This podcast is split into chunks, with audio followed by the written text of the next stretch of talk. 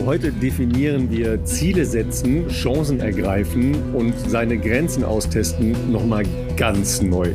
Im Bestzeit-Podcast von Philipp Flieger und Ralf Scholl. Ja, Philipp, ähm, wir, waren jetzt ja in den letzten Wochen auch so ein bisschen äh, off-topic unterwegs. Ne? Also wir haben ja äh, eine Menge Rückmeldungen zu äh, der Folge mit Yasin und äh, Einatmen, Ausatmen, Weiteratmen bekommen. Ähm, und heute begeben wir uns äh, mit äh, Johnny nochmal auf, auf eine ganz andere Ebene, aber da werden diese Motive, die ich eben angesprochen habe, alle noch eine Rolle spielen. Ja? Wie geht's dir eigentlich? Was ist los, Läufer? Ja, mir geht's gut, Ralf. Ich, ich kann nicht klagen. Also ähm, ich bin äh, viel, viel unterwegs aktuell, aber ähm, macht, macht Bock. Äh, es gibt viele ähm, Projekte, an denen wir äh, arbeiten. Ein ganz besonderes, äh, wo ja auch schon diverse Nachrichten kamen. Ähm, ich hoffe, dass Felix und ich dazu jetzt dann in einem guten Monat endlich mal noch mehr sagen können. Ähm, aber äh, wir sind äh, fleißig. Äh, manches ist eben in der Öffentlichkeit zu sehen, manches nicht. Ähm, gestern waren wir in Tschechien zusammen. Ähm, war auch ganz nett. Mal gucken, was daraus noch entstehen kann äh, und wird sozusagen für die Zukunft. Ähm, Laufen kam ein bisschen kurz, muss ich sagen, letzte Zeit, aber ich habe mir das jetzt fürs Wochenende fest vorgenommen, dass ich da äh, mal wieder eine gewisse Regelmäßigkeit einbauen kann. Äh, Kraft haben wir schon hin und wieder äh, gemacht. Das tut mir auch gut immer noch, muss ich sagen. Ich hatte tatsächlich ein bisschen äh, wann war ich denn dann bei Physio? Am Dienstag.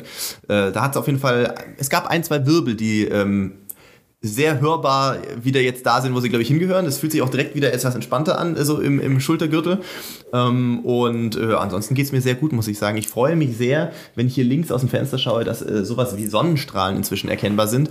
Und äh, das freut tatsächlich auch unsere äh, Gärtner, die aktuell den Außenbereich hier ums Haus äh, finalisieren, äh, weil ähm, ja, äh, die zumindest bei uns wird jetzt gerade noch relativ viel terrassenmäßig gepflastert, aber die gesagt haben, ja, wir hätten eigentlich viele andere Baustellen auch, die wir noch abschließen sollten. Aber nachdem der ganze Mai gefühlt hier zumindest in Großteilen von Bayern durchgeregnet hat, ähm, kann man da nicht viel machen, außer halt so Pflasterarbeiten, weil so Ansehen ist gerade nicht, nicht, nicht gut dafür. Sag mal, ähm, jetzt, jetzt ist ja so die zweite Phase des äh, Retirements. Ähm, kommst du schon damit klar, dass da jetzt so diese Trainingslager nicht sind?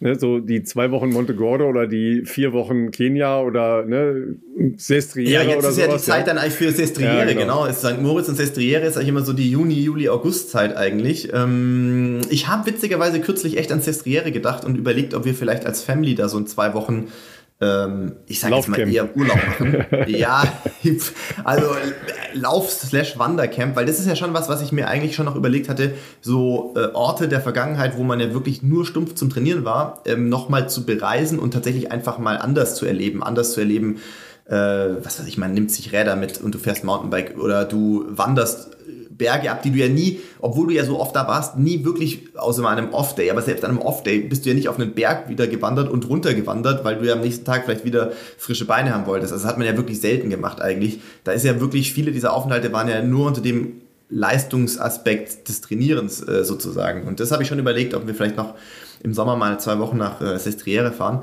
Allerdings bin ich da gar nicht so, muss ich mir mal informieren. Ja, ich müsste Fabienne fragen. Fabienne müsste es eigentlich wissen, weil die war ja mit ihrer Tochter Fabienne wiederum in Kenia. Ja. Mhm.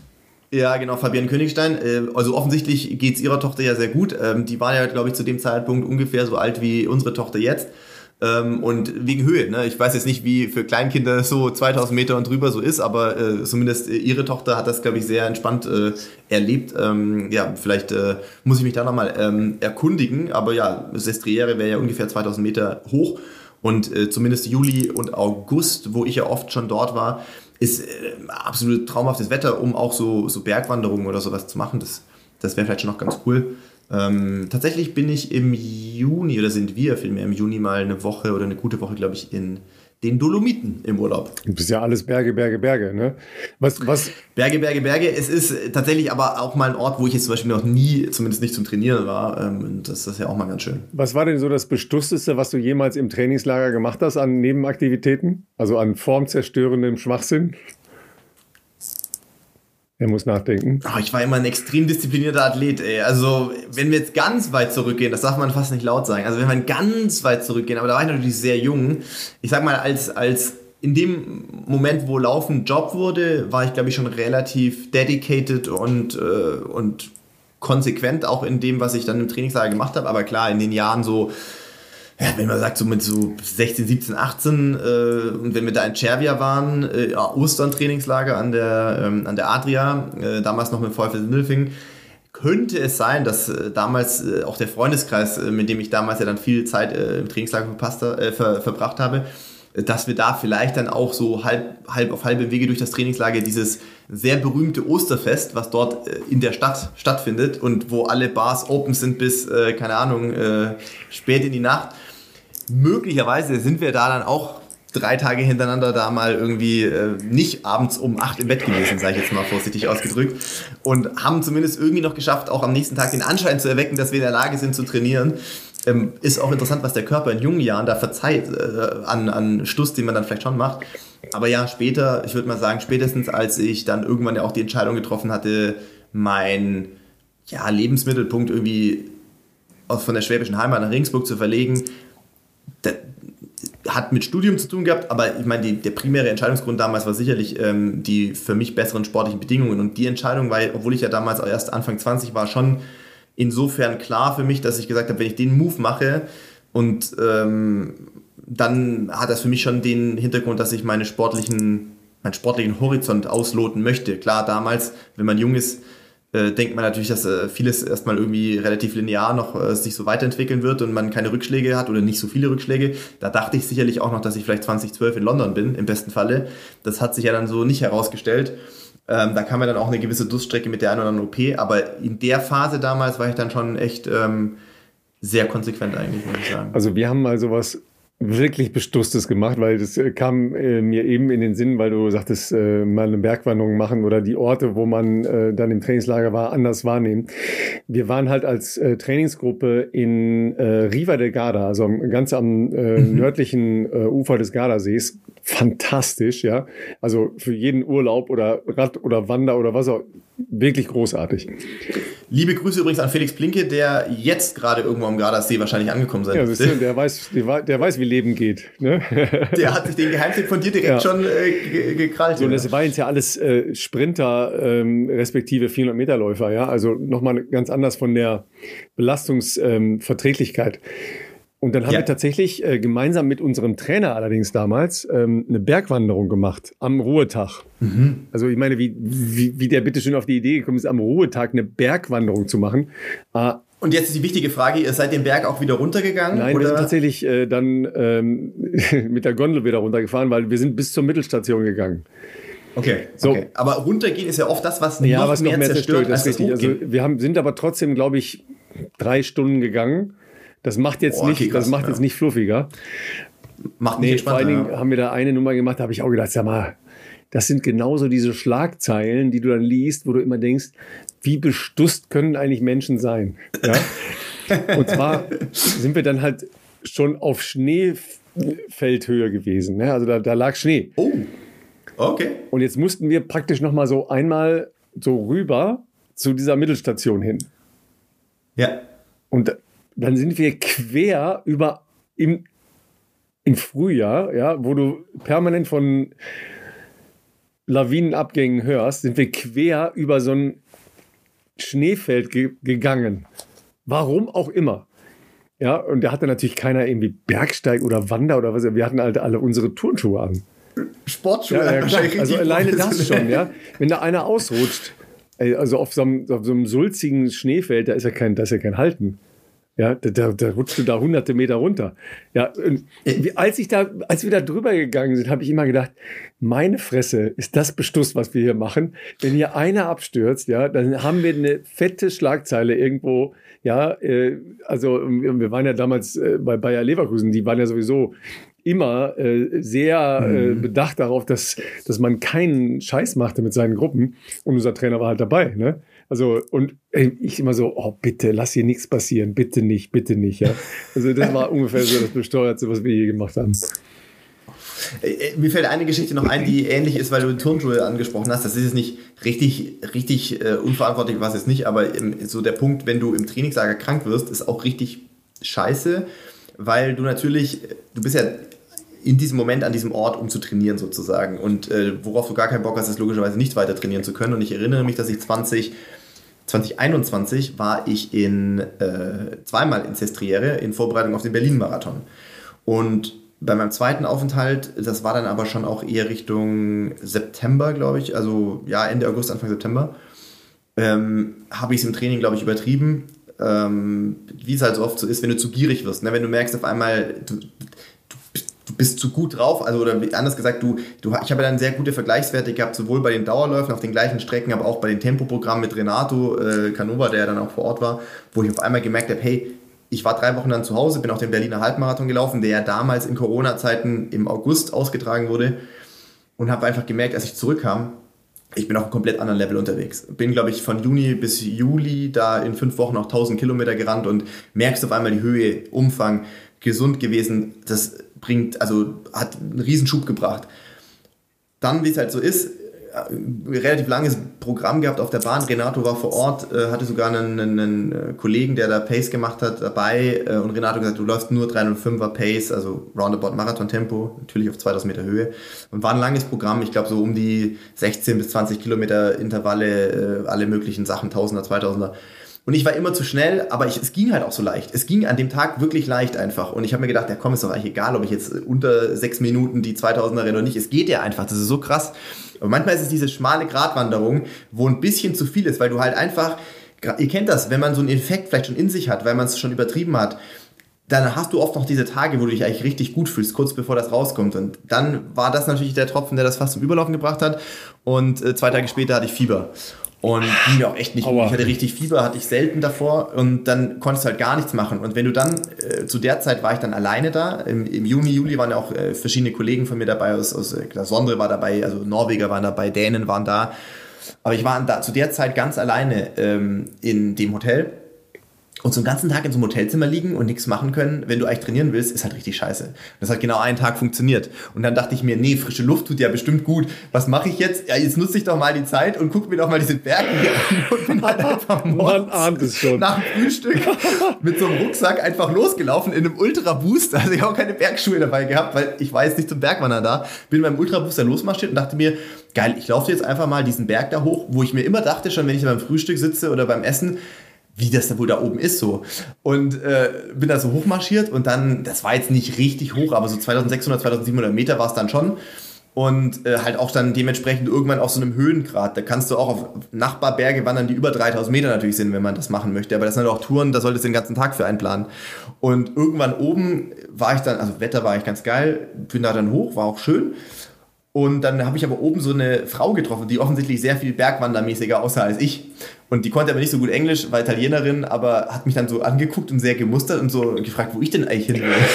Und ich so, naja, ich weiß, ich weiß nicht so genau, ich würde ich würde extrem ungern den gleichen Weg zurückgehen, weil es ja langweilig. Ich gucke jetzt, überlege mir gerade hier mit dem Handy, ob ich über einen dieser Grad, gerade hier irgendwie wieder zurück nach Sestriere kommen kann, so dass ich wie so eine große Runde mache quasi. Da meinte sie, auf keinen Fall hier links gehen, weil da wird es irgendwann über 3000 und ähm, das ist eine Tour, die, da sollte man nochmal weitere sechs Stunden einplanen oder so. Und ich so, okay, gut, okay, dann gehe ich halt rechts. Und da war der Weg aber nicht mehr so gut ausgeschildert. Also da waren nur ab und zu so Steine mit einer Farbe angekleckst und die Farbe ist halt auch aufgrund der Witterung nicht mehr überall so gut zu erkennen gewesen. Und dann bin ich da irgendwo rumgekraxelt, wo ich mir auch dachte, also es ist auf so vielen Ebenen eigentlich falsch hier. Von der, von der Wahl des Schuhwerks angefangen. Ich hatte natürlich nichts zu essen dabei, nur oh irgendwie Gott. ein bisschen eine Flasche Wasser. Und ich dachte mir zwischenzeitlich, das ist auf gar keinen Fall mehr der Weg, wo ich hier bin, weil es sieht auf jeden Fall nicht so aus. Du bist da mit Händen und Füßen irgendwo lang.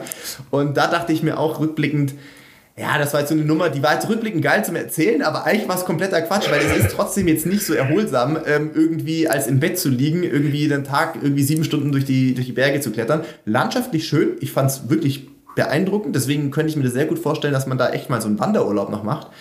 Aber ähm, in Hinblick auf möglichst schnell wieder gesund werden und das Fieber loswerden, war es, glaube ich, dämlich. Und was habe ich natürlich am nächsten Tag gemacht? Ich bin nochmal äh, auf die andere Seite Was? von dem Tal äh, auch auf irgendeinen Berg hochgeklettert. Ja, natürlich. Oh und oh dachte mir halt, okay. Und dann habe ich mich nach zwei Tagen gewundert, dass es nicht so viel besser geworden ist. Vier Wochen äh, meine, ja, es hat nochmal eine Woche gedauert. Ei, das war halt auch nicht, so, äh, nicht, so, nicht so schlau. Aber ja, okay. Don't ja, do this at home, please. Ja, jetzt, um, um das mal Richtig. wieder zu bemühen hier, ja auskurieren. Ja, ja. Also dann, ähm, dann erzähl noch kurz von deiner, äh, sagen wir mal, Begegnung der dritten Art äh, in Tschechien, ja, weil da ja ähm, du zusammengetroffen bist mit einem, einem Menschen, der ähm, ein, ein sehr emotionales Statement abgeben musste, weil äh, ja, es wieder positiv zugeschlagen hat, ja. Ja, tatsächlich hatten äh, Felix und ich gestern ein Meeting mit, ähm, sagen wir mal so, also genau, also, äh, derjenige ist, äh, ist Manager äh, von Athleten und aber auch eine, ist eine relativ große Agentur, Sports Marketing Agentur, die auch ähm, verschiedene Laufveranstalter in Tschechien, aber auch darüber hinaus berät in der Umsetzung, auch beispielsweise bei Road Records involviert gewesen, ähm, aber eben auch Athleten betreuen, kenianische Athleten äh, vor allen Dingen. Und der Davor, den kenne ich schon sehr lange ähm, und er betreut auch Athletinnen, die eine NGO gegründet haben, die Felix und ich beispielsweise mit einem Projekt, an dem wir gerade arbeiten, äh, finanziell unterstützen möchten. Weil geht es um ich will jetzt nicht so viel ausholen, aber es geht um ein Projekt, was die Frauen dort äh, anschieben, geht es äh, um eine NGO, die sich gegen Gender-Based Violence ähm, engagieren in Kenia. Und wir wollen gerade ein bisschen eruieren, ähm, kann er uns oder können Sie uns noch ein paar Hilfestellungen geben, sodass unser Projekt hoffentlich einen besseren Start noch hat und wir natürlich auch mehr Geld einnehmen, um natürlich auch mehr Geld an Sie spenden zu können. Ähm, das war eigentlich der Grund des Meetings, sozusagen, weswegen wir uns quasi auf halbem Weg, er kam von Prag, wir kamen hier aus Ringsburg und Nürnberg, äh, da eben in Pilsen getroffen haben, war cool. Bis äh, so die ersten zwei Stunden waren ein sehr schönes Meeting, äh, sehr be befruchtend in vielerlei Hinsicht. Es hat noch ein paar andere Ansätze, die wir zukünftig verfolgen können, vielleicht. Aber dann auf einmal hat sein Handy, äh, das lag auf dem Tisch, äh, das war konstant am Vibrieren. Und er hat gesagt, ja, sorry, ich muss jetzt kurz mal draufschauen, weil es sehr komisch ist, dass hier das gar nicht aufhört und ähm, hatte dann einen sehr unschönen Moment, äh, denn er hat erfahren, dass einer seiner Athleten äh, vorläufig suspendiert wurde, äh, nämlich Ronex Kibruto. Den äh, haben wir auch von euch ja schon Zuschriften bekommen, die das ähm, quasi unter dem Motto der nächste Kenianer, der positiv ist, ähm, uns zugesandt haben. Wir haben das natürlich auch verfolgt. Äh, Ronex Kibruto, für diejenigen, die ihn nicht kennen, ist jetzt auch nicht irgendjemand, sondern ist schon ein sehr bekannter Name, denn er ist der 10 Kilometer äh, Weltrekordhalter auf der Straße. Und ähm, er ist noch nicht, wie soll man das beschreiben? Er ist, äh, ich glaube, der offizielle Terminus ist vorläufig suspendiert wegen Auffälligkeiten seines Blutprofils oder seines Blutpasses. Ähm, und diese Veränderungen in einem Blutprofil erfolgen ja ähnlich wie bei Zane Robertson, haben wir hier erklärt, über einen sehr langen Zeitraum, wo natürlich jemand von der AIU, also dieser ähm, Athletics Integrity Unit, äh, sowas analysiert, beobachtet und dann entscheidet, sind diese Veränderungen plausibel? Also ist es erklärbar, dass das biologisch solche Abnormalitäten hat oder nicht? Und wenn das nicht koscher erscheint, dann wird jemand vorläufig suspendiert und dann wird natürlich versucht zu beweisen, dass er vielleicht durch Substanzmissbrauch natürlich äh, diese Veränderungen herbeigeführt hat. Ähm, das ist so der aktuelle Stand der Dinge sozusagen und damit ist eben gestern diese von der World Athletics, äh, diese äh, Athletics Integrity Unit rausgegangen und hat ihn, glaube ich, ziemlich überrollt, weil sie wurden natürlich kurz zuvor schon äh, darüber informiert. So hat er es uns zumindest dann erzählt. Sie wurden darüber informiert, ähm, dass sie daran dabei sind, sozusagen äh, das zu analysieren und wurden natürlich auch um ein Statement gebeten, was sie auch äh, abgegeben haben und gesagt haben, ihnen ist es nichts bewusst, zumindest auf Basis von den Aussagen, die sie von Ronex haben. Man muss ja sehen, Davor lebt ja hier in Prag. Kenia ist weit weg, ähm, aber soweit haben sie das äh, erstmal abgegeben und es hieß eigentlich, so hat er es uns gesagt, dass sie äh, noch einen Zeitraum bekommen, äh, weitere äh, Unterlagen nachzureichen oder äh, Statements abzugeben. Und er ist, glaube ich, überrollt gewesen, dass sie, obwohl das scheinbar der Deal war, dass sie Zeit haben, dass die jetzt damit gestern rausgegangen sind. Weil natürlich könnt ihr euch vorstellen, äh, Partner etc. werden ihn natürlich jetzt erstmal, in dem Fall ihn als Manager, erstmal natürlich ähm, sehr in die Mangel nehmen und er muss da jetzt sehr viel äh, Sachen erklären. Deswegen kam dann auch sein sehr durchaus für mich äh, ungewöhnlich emotionales Statement, glaube ich. Also Pressestatement ist ja oft recht nüchtern, aber er, er hat das ja auch dann aus menschlicher Sicht schon ähm, anders paraphrasiert, als ich es gewohnt bin, sowas zu lesen. Er hat ja geschrieben, für ihn gibt es in der ganzen Sache wird's nur Verlierer geben. Also entweder ähm, entweder wird sein Athlet, den er seit klein auf betreut, äh, wird immer ein Makler an ihm haften bleiben, weil das jetzt öffentlich gemacht wurde und er vielleicht doch unschuldig ist. Oder sein Schützling hat ihn angelogen, dann verliert er einen Freund, den er über viele Jahre hatte, weil ähm, er ihn dann hintergangen hat sozusagen und ja auch ihn und seine Firma damit schädigt. Ähm, und er hat sich auch jetzt schon direkt äh, in einem ersten Statement ja auch schon committed zu sagen, ähm, sollte sich das bewahrheiten, wird seine Firma alle Gelder, die sie über Ronix Kibruto äh, erwirtschaftet haben, also prozentual partizipiert haben an Preisgeldern, Startgeldern natürlich ähm, zurückzahlen und äh, ich glaube on top noch irgendwas an eine Charity spenden, was aber jetzt auch, jetzt sind keine Peanuts in solchen Größenordnungen, kann ich euch auch sagen. Das liegt jetzt nicht wahrscheinlich irgendwo einfach mal rum. Ähm, Und äh, ja, so, so ist er mal, äh, war für uns nicht, für ihn eine absolut beschissene Situation, für uns äh, das Meeting etwas verkürzt gewesen dadurch, aber auch interessant zu sehen, was das mit Menschen macht, die da von betroffen sind in der zweiten Reihe. Also ich kann euch sagen, der hat das nicht leicht aufgenommen. Der hat shaky Hände gehabt, als er dann das Handy aufgemacht hat und das gelesen hat, weil ihr müsst euch vorstellen, wenn ihr eine Firma habt, die auch davon lebt, dass es natürlich äh, eine, ein gewisses Standing, eine gewisse Reputation hat, ähm, und das ist jetzt einer von vielen Athleten, aber natürlich auch ein sehr prominenter Name. Ähm, sollte sich das irgendwie bewahrheiten, ist das natürlich ein krasses, ähm, ein krasser Schaden auch für sie, logischerweise. Was überhaupt in keiner Weise die, sollte es sich bewahrheiten, wir müssen immer noch sagen, es ist jetzt noch vorläufige Suspendierung, aber sollte sich das bewahrheiten, natürlich ähm, möchte ich hier auf gar keinen Fall irgendjemand verteidigen. Wir waren in der Vergangenheit immer auch sehr klar hier in unseren Aussagen, was Doping anbelangt, da stehe ich auch nach wie vor dazu, ist absolut, äh, absolut beschissen, wenn man sowas macht. Aber auch die Leute, die daran, äh, darum rum äh, involviert sind, ist das ja auch immer eine äh, sehr schwierige Zeit, glaube ich. Ja, weil ihr müsstet das ja so vorstellen, also erstmal ist das ja ähm, jetzt, wie Philipp gesagt hat, nicht einer ähm, aus dem Fußvolk, sondern das ist halt ne, oben im Regal, äh, Weltrekordler ja. über eine häufig gelaufene Distanz diese Schlagzeilen, die laufen weltweit. Also die, die laufen ja nicht nur hier bei uns in irgendwelchen kleinen informierten Kreisen, sondern das, das ist sofort weltweit. In jedem Sport- und äh, Laufportal der Welt wird das geteilt. Und da hast du natürlich dann tatsächlich sofort äh, den, äh, das Kreuz auf der Brust. Ja, das ist so. Wir haben ja hier auch ähm, im, im Fall von ähm, einer belgischen Managementgruppe gesagt, hm, nicht so gut beleumundet. Ja, wenn da sieben, acht, neun, zehn Fälle in so einer Managementgruppe sind, dann ist das eine andere Hausnummer. Ähm, das ist jetzt bei, bei ihm nicht der Fall gewesen. Ähm, deshalb ist es, glaube ich, verstehbar, wenn die zum ersten Mal mit so einem großen Fall konfrontiert werden da passiert schon eine Menge, ja, aber es sind eben nicht Einzelne. Äh, das ist ja immer das, was wir sagen. Es ist nicht dieser Einzeltäter, der das alleine ohne irgendwas, ohne äh, drumherum macht. Äh, da sind Managements, da sind Trainer drumherum, da sind Betreuer. Im Zweifel dann Physiotherapeuten, persönliche Ärzte und, und, und, plus Verband. Also das ist schon ein relativ kompliziertes Geflecht.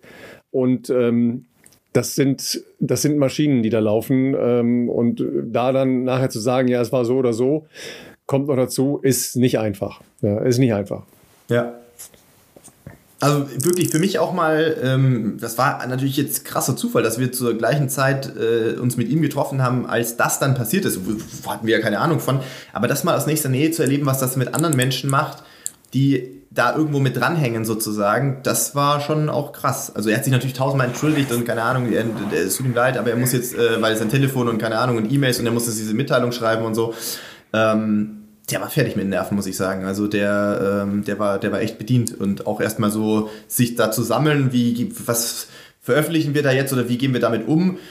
Wenn das wirklich gestimmt hat, dass äh, vielleicht auch ähm, die Vereinbarung erstmal war, ihr kriegt nochmal mehr Zeit äh, dazu Stellung zu beziehen und nicht nur kurz mal eine Rückmeldung zu geben und dann trotzdem damit rauszugehen, äh, wohl wissentlich, dass das ja, ich war, ist ja bei Straftätern oder bei, bei Prozessen, äh, auch in Deutschland ja in anderen äh, Fällen ja so, dieses, dieses, dieses Stigma einer Vorverurteilung, wie gesagt, ich möchte niemanden Schutz nehmen, aber das hast du natürlich jetzt erstmal sofort dran. Ne? Also das ist so, so der, der natürliche Reflex, das, da nehme ich mich gar nicht aus, wenn sowas veröffentlicht wird von der AIU, ist ja erstmal, okay, da muss ja was dran sein, sonst würden die das ja nicht machen. Ja, und dann hörst du noch Kenia, und, weißt du, mit dem Hintergrund der vielen Fälle. Genau, das so ist ja eigentlich schon eine Schublade, ja. wo es drin ist. Ähm, und ich, wie gesagt, vielleicht stimmt es ja auch. Ich kann es nicht, also ich habe da nicht die Einzeldaten gesehen oder sowas, aber ähm, sollte es sich bewahrheiten, ganz klar, muss mit Ronex Gebruto so umgegangen werden, wie es mit allen äh, positiven äh, Doping-Sündern äh, der Fall ist. Da soll es natürlich auch aufgrund von prominenten Namen keinerlei, ähm, wie soll ich sagen, Sonderbehandlung geben, aber es heißt jetzt ja erstmal vorläufig suspendiert und trotzdem ist es halt so, dass das natürlich für, für, äh, für alle drumherum erstmal äh, heftig ist. Und äh, ich glaube, so der, ich habe jetzt nicht mehr genau den Wortlaut im Kopf, aber sie wollen natürlich äh, oder musst du wahrscheinlich auch als der Manager oder Berater von deinem Athleten, wahrscheinlich vertraust du ihm ja erstmal und musst dich ja auch erstmal vor ihn stellen. Ne? Das ist ja auch Teil deines Jobs sozusagen und versuchen natürlich da dagegen jetzt ähm, äh, vorzugehen in, in, Bezug auch auf japanische. Das fand, mich äh, fand ich interessant, das Ding, äh, dass sie schon in der Zeit, als sie mit den initialen Vorwürfen konfrontiert wurden,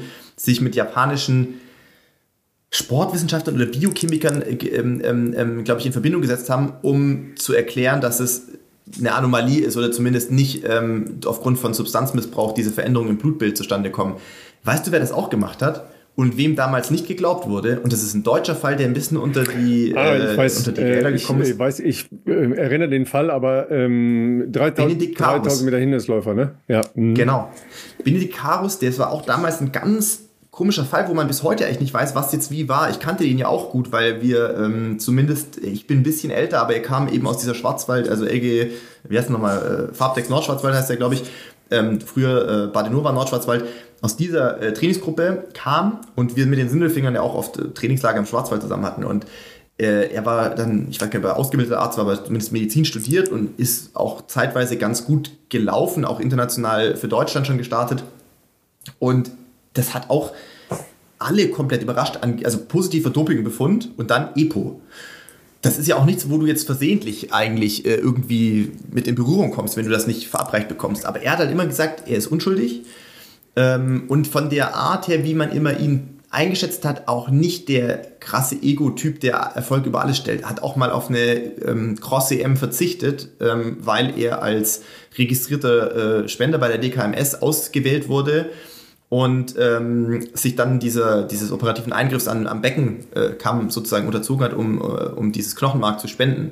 Und das fiel halt zeitlich in die Konkurrenz mit der Cross-EM wo du jetzt eigentlich den Eindruck hast, dass es jetzt keiner, der über Leichen geht, um sportlich äh, Erfolg zu maximieren. Insofern war es doppelt komisch, dass er damals äh, diesen positiven EPO minimal, irgendwas hat es ja getriggert, aber es hat diesen Test ausgelöst, das war damals das Labor in Köln, glaube ich. Und er gesagt hat, dass hat nichts gemacht und hat dann irgendwelche japanischen, interessant, dass die Japaner da scheinbar andere, äh, angeblich auch modernere Verfahren haben, das zu analysieren und die haben gesagt, das ist irgendeine Anomalie, wo minimal diesen, diesen Grenzwert halt triggert. Ähm, und haben ihm das auch als offiziell zertifiziert bescheinigt, ist aber vor Gericht hier nicht anerkannt worden, weil die gesagt haben, wir berufen es nur auf die Verfahren, die in Deutschland angewandt werden. Und die sind halt zwar rückständiger, aber das sind die etablierten. Und das, was die dann in Japan gemacht haben, was er mit seinem eigenen Geld bezahlt hat, das hat er irgendwo auch mal öffentlich gemacht, das war richtig viel Kohle. Ähm, wurde einfach nicht anerkannt. Und weil er es nicht zugegeben hat, weil er gesagt hat, er kann ja nicht zugeben, was er nicht gemacht hat, ist er tatsächlich vier Jahre gesperrt worden, was er damals dann auch gleichbedeutend war mit dem Karriereende ähm, sozusagen und ähm, hat, glaube ich, der Sportwelt komplett den Rücken gekehrt. Soweit ich, ich habe ihn nie mehr danach gesehen, verstehe ich auch. Ich glaube, er hatte auch echt mentale Probleme, dass äh, irgendwie, wie gehst du damit um? Ne? Das wär, war immer mein Horrorszenario, dass du zu Unrecht eines Dopingvergehens beschuldigt wirst und dir niemand glauben würde. Und jetzt, ich will gar nicht die Parallele jetzt hier zu Ronix Bruto ziehen, aber was ich damit sagen will, ist, ähm, dass, da bin ich ähm, direkt hellhörig geworden, als in dem Statement drin stand, dass sie mit japanischen Experten äh, gerade dabei sind. Ähm, erklären zu wollen, wie das zustande kam mit diesem Blutprofil sozusagen. Ähm, und aber scheinbar die Zeit nicht mehr bekommen haben, dass es, ohne dass es an die Öffentlichkeit gerät, sozusagen ähm, erstmal bilateral sozusagen mit der AIU klären können. Und ähm, ja, da sind sie aber wohl dran. Bin gespannt, was da rauskommt. Also ähm, ist für den Sport auf jeden Fall so oder so nicht gut. Ne? Es ist einmal mehr leider äh, Negativschlagzeilen, was, was Doping ähm, Gerüchte oder, oder Anschuldigungen äh, mit, mit Laufsport verbunden sind und dann mit prominenten Namen ist halt, ist halt nie gut.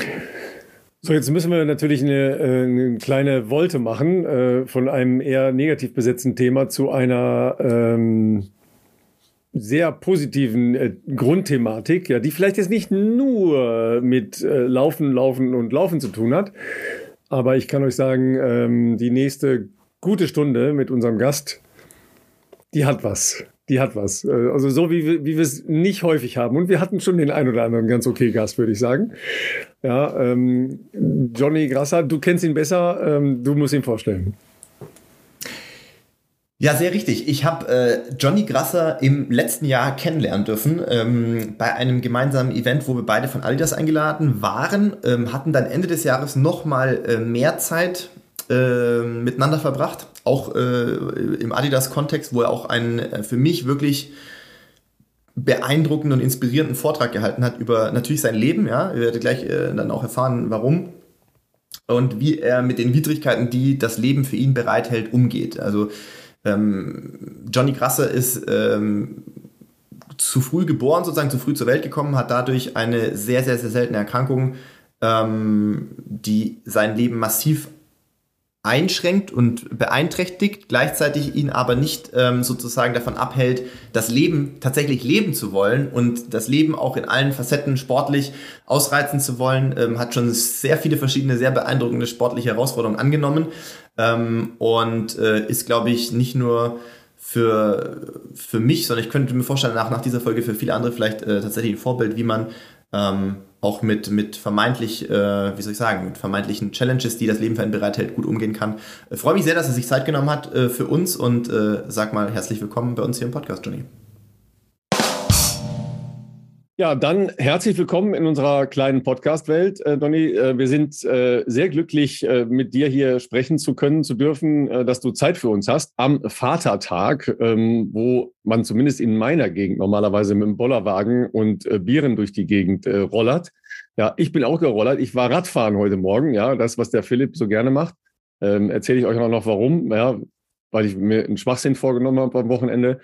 Ähm, aber äh, erstmal äh, willkommen, äh, Donny, weil du gehörst ja auch zu der Art äh, Menschen, die sich äh, Dinge gerne vornehmen, wo andere sagen, ey, geht's noch? ja. ja erstmal äh, hallo und schön, dass ich hier sein darf. Auch eben am Vatertag. Schön, dass ihr euch beide Zeit genommen habt. Ähm, ja, aber davon lebt das Leben, sich Dinge vorzunehmen, wo andere Leute sagen, geht's noch? Das macht das eigentlich erst richtig spannend. Und das ist ja das, was eigentlich auch den gewissen Reiz auslöst. Deswegen ja, kann ich mich da ganz gut wiederfinden. Das stimmt. Ja, ich habe es eingangs ja schon erwähnt, dass äh, wir sozusagen äh, Adidas-Kollegen sind und uns tatsächlich noch gar nicht so lange kennen, aber letztes Jahr äh, das erste Mal äh, beim Ball des Sports in Wiesbaden kurz kennengelernt haben, aber vor allem auch dann ähm, zum Ende des Jahres gibt's bei Adidas meistens zweimal mehr so ein größeres, nennt mal Get-Together aus verschiedenen äh, Markenbotschaften, Partnern und so weiter, die Adidas da gerne zusammenbringt, um sich zu connecten, kennenzulernen, auch sich gegenseitig irgendwie zu inspirieren. Und äh, da warst du letztes Jahr auch eben in Herzogenaurach mit dabei, sozusagen zum Jahresabschluss und hast auch einen sehr, für mich wirklich sehr außergewöhnlichen und, äh, und, und äh, beeindruckenden Vortrag auch gehalten, nicht nur vor uns Athleten und ähm, sondern auch vor, ähm, das war das ganze, ich glaube Central Europe, äh, auf jeden Fall Marketing-Team. Und das war, das war echt inspirierend, weil du, ähm, ich gehe jetzt mal davon aus, dass wenige oder nicht sag mal, die überwiegende Mehrheit, die da saß, die ich vielleicht noch nicht persönlich vorher gekannt hat, vor allem nicht die Hintergrundstory zu dir und die Art und Weise, wie du das natürlich ähm, rüberbringst, ohne dass, äh, wir haben es vorher noch im Vorgespräch ein bisschen erwähnt, das ist natürlich dann oftmals auch ähm, so, dass es andere im, im Publikum fast lähmt, weil man natürlich irgendwie Anteil nimmt, weil man irgendwie geschockt ist. Aber du, nimm, du erzählst das sehr locker, ähm, wie, wie, wie dein Leben bislang so verlaufen ist, auch natürlich mit der Krankheit, ähm, die du von Geburt an hast und gleichzeitig dich ja durch nichts sozusagen ähm, unterkriegen lässt, hat man so von außen den Eindruck. Ähm, das ist sehr inspirierend. Vielleicht, ja, ähm, magst du in eigenen Worten nochmal kurz erzählen, wie das letztlich bei dir ähm, so losging. Die Krankheit kannst du sicherlich auch besser äh, nochmal darstellen in, in allen Einzelheiten, als ich das je könnte. Ähm, insofern, genau, ähm, damit unsere ZuhörerInnen sozusagen ähm, sich da mal ein Bild machen können. Ja, erstmal danke für die ganzen äh, ja, Vorschusslorbeeren. Ich hoffe, ich kann dem gerecht werden. Ähm, nee, also es war tatsächlich auch ein äh, cooles Event und ich bin da ja so ein bisschen reingeschmissen worden, bin ja sehr ähm, kurzfristig gefragt worden, hey, könntest du dir vorstellen, da einen Vortrag zu halten? Und ich habe dann so gesehen das Glück, dass ich ähm, mir nicht viel aus den Fingern saugen muss. Das ist natürlich ein ist natürlich sehr angenehm, wenn man wenn man von sich selbst erzählen darf. Ja, dann ist es natürlich ein bisschen einfacher. Und es ist trotzdem schön dann zu sehen, dass es anscheinend so ankam. Und tatsächlich, die allermeisten kannten mich nicht und hatten noch weniger Ahnung, was eben dann so mein Background ist. Ähm, ja, ich versuche es mal einfach zu erklären. Also ich habe eine Spastik, die gibt es in verschiedenen Formen. Ich habe so die schwerste Form und ganz simpel ausgedrückt ähm, gibt es verschiedene Gründe, warum eine Spastik entsteht. Bei mir war es einfach eine Frühgeburt. Ich bin über drei Monate zu früh geboren. Und dann kam noch ein Behandlungsfehler dazu. Und das hat am Ende eben dazu geführt, dass ich eine Spastik habe. Und das bedeutet, dass meine Grundmuskelspannung ungefähr dreimal so hoch ist wie jetzt bei euch zum Beispiel.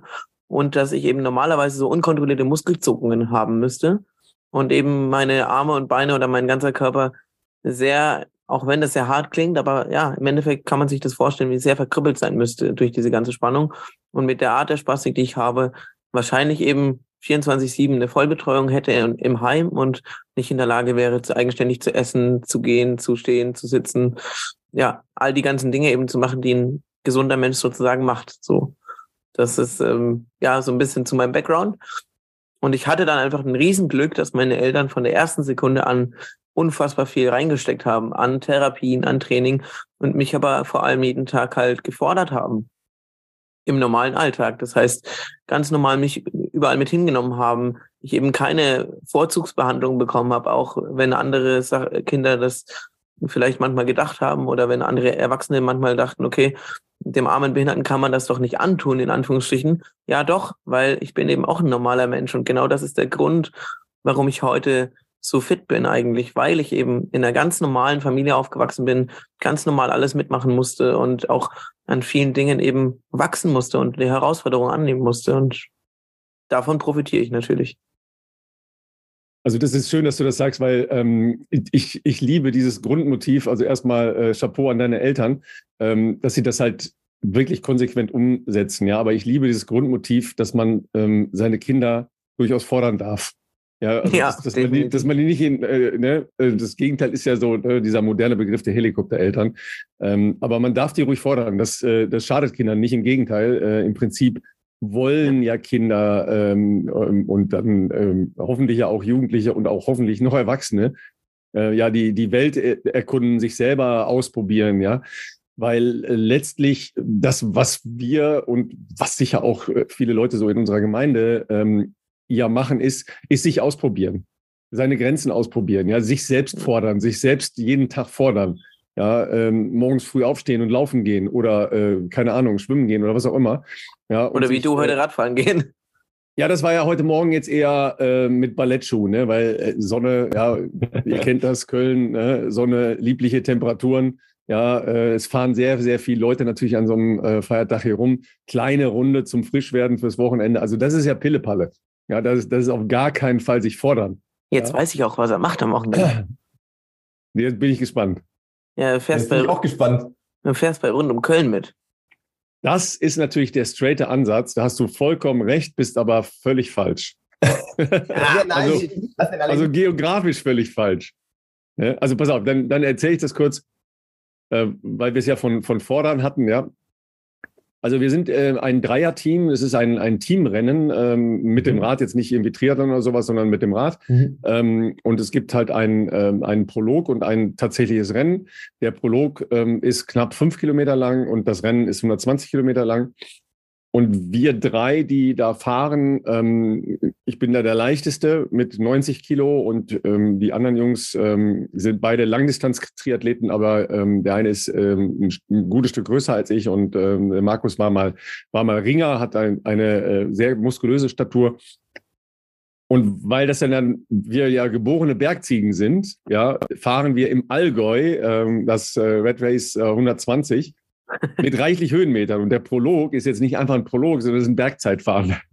oh, okay, okay, das hat, ja, okay, das hat nochmal einen anderen Charakter. Ja, also rund um Köln ist jetzt nicht flach, ist jetzt nicht flach, wenn man das denkt. Das ist tatsächlich im Bergischen Land, äh, sehr nah hier von meiner, ähm, von meinem äh, Haus und von, von meiner Heimat. Aber ähm, das ist nochmal eine andere Hausnummer. Vor allen Dingen äh, rund um Köln ist ja da fährt man halt und dann kann man schneller oder langsamer fahren, je nachdem, wie man will. Ja, also jetzt ja. in, im Amateurbereich. Aber das ist tatsächlich jetzt mal ein Rennen und ja, also wir sind die geborenen Bergziegen, ja, äh, deshalb heißen wir auch Kona Old Boys, ja, mit der Geiler Name.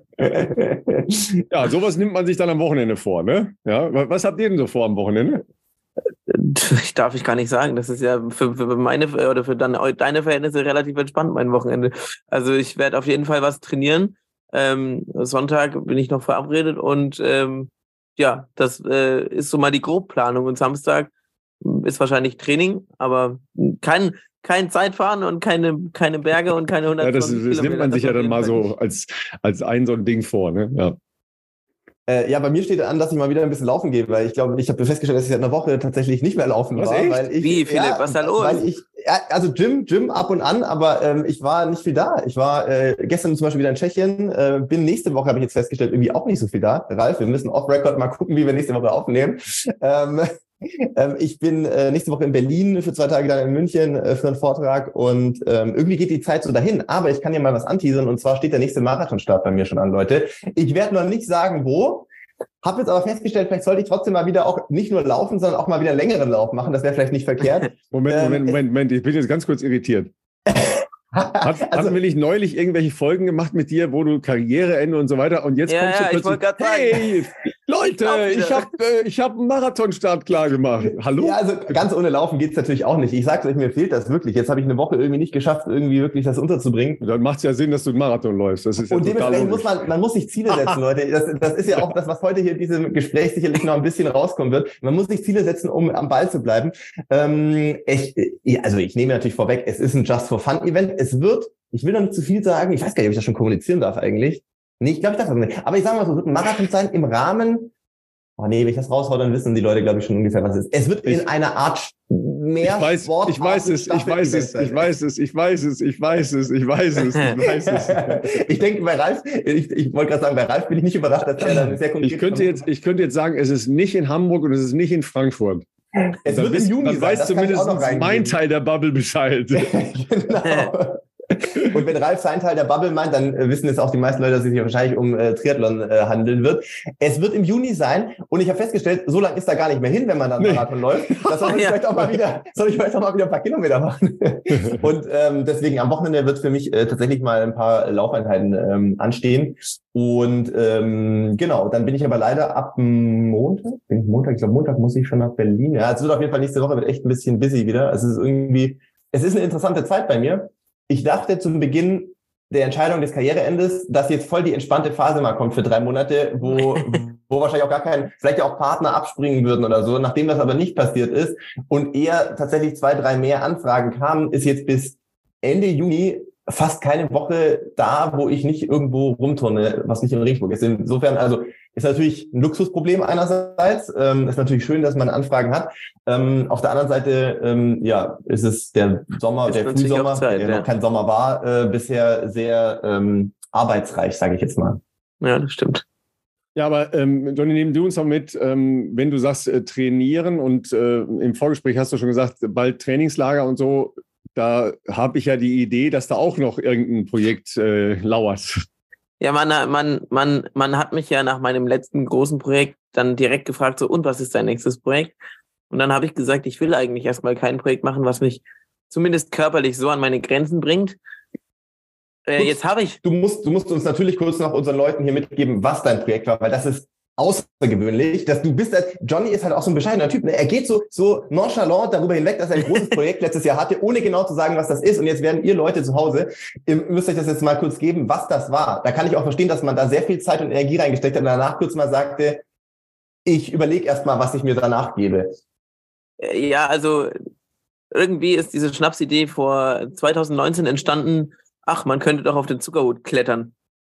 Ähm, ja, und es war für 2020 geplant und wegen Corona hat sich dann drei Jahre verschoben und am Ende des Tages sind wir dann letztes Jahr im Oktober ähm, das wirklich angegangen. Das heißt, ähm, in Rio de Janeiro als Team dann da wirklich hochzukommen. Fairerweise muss man sagen, ähm, dass ich nicht wirklich hochgeklettert bin, weil ich viel mehr Hilfe gebraucht habe, als wir alle gedacht haben.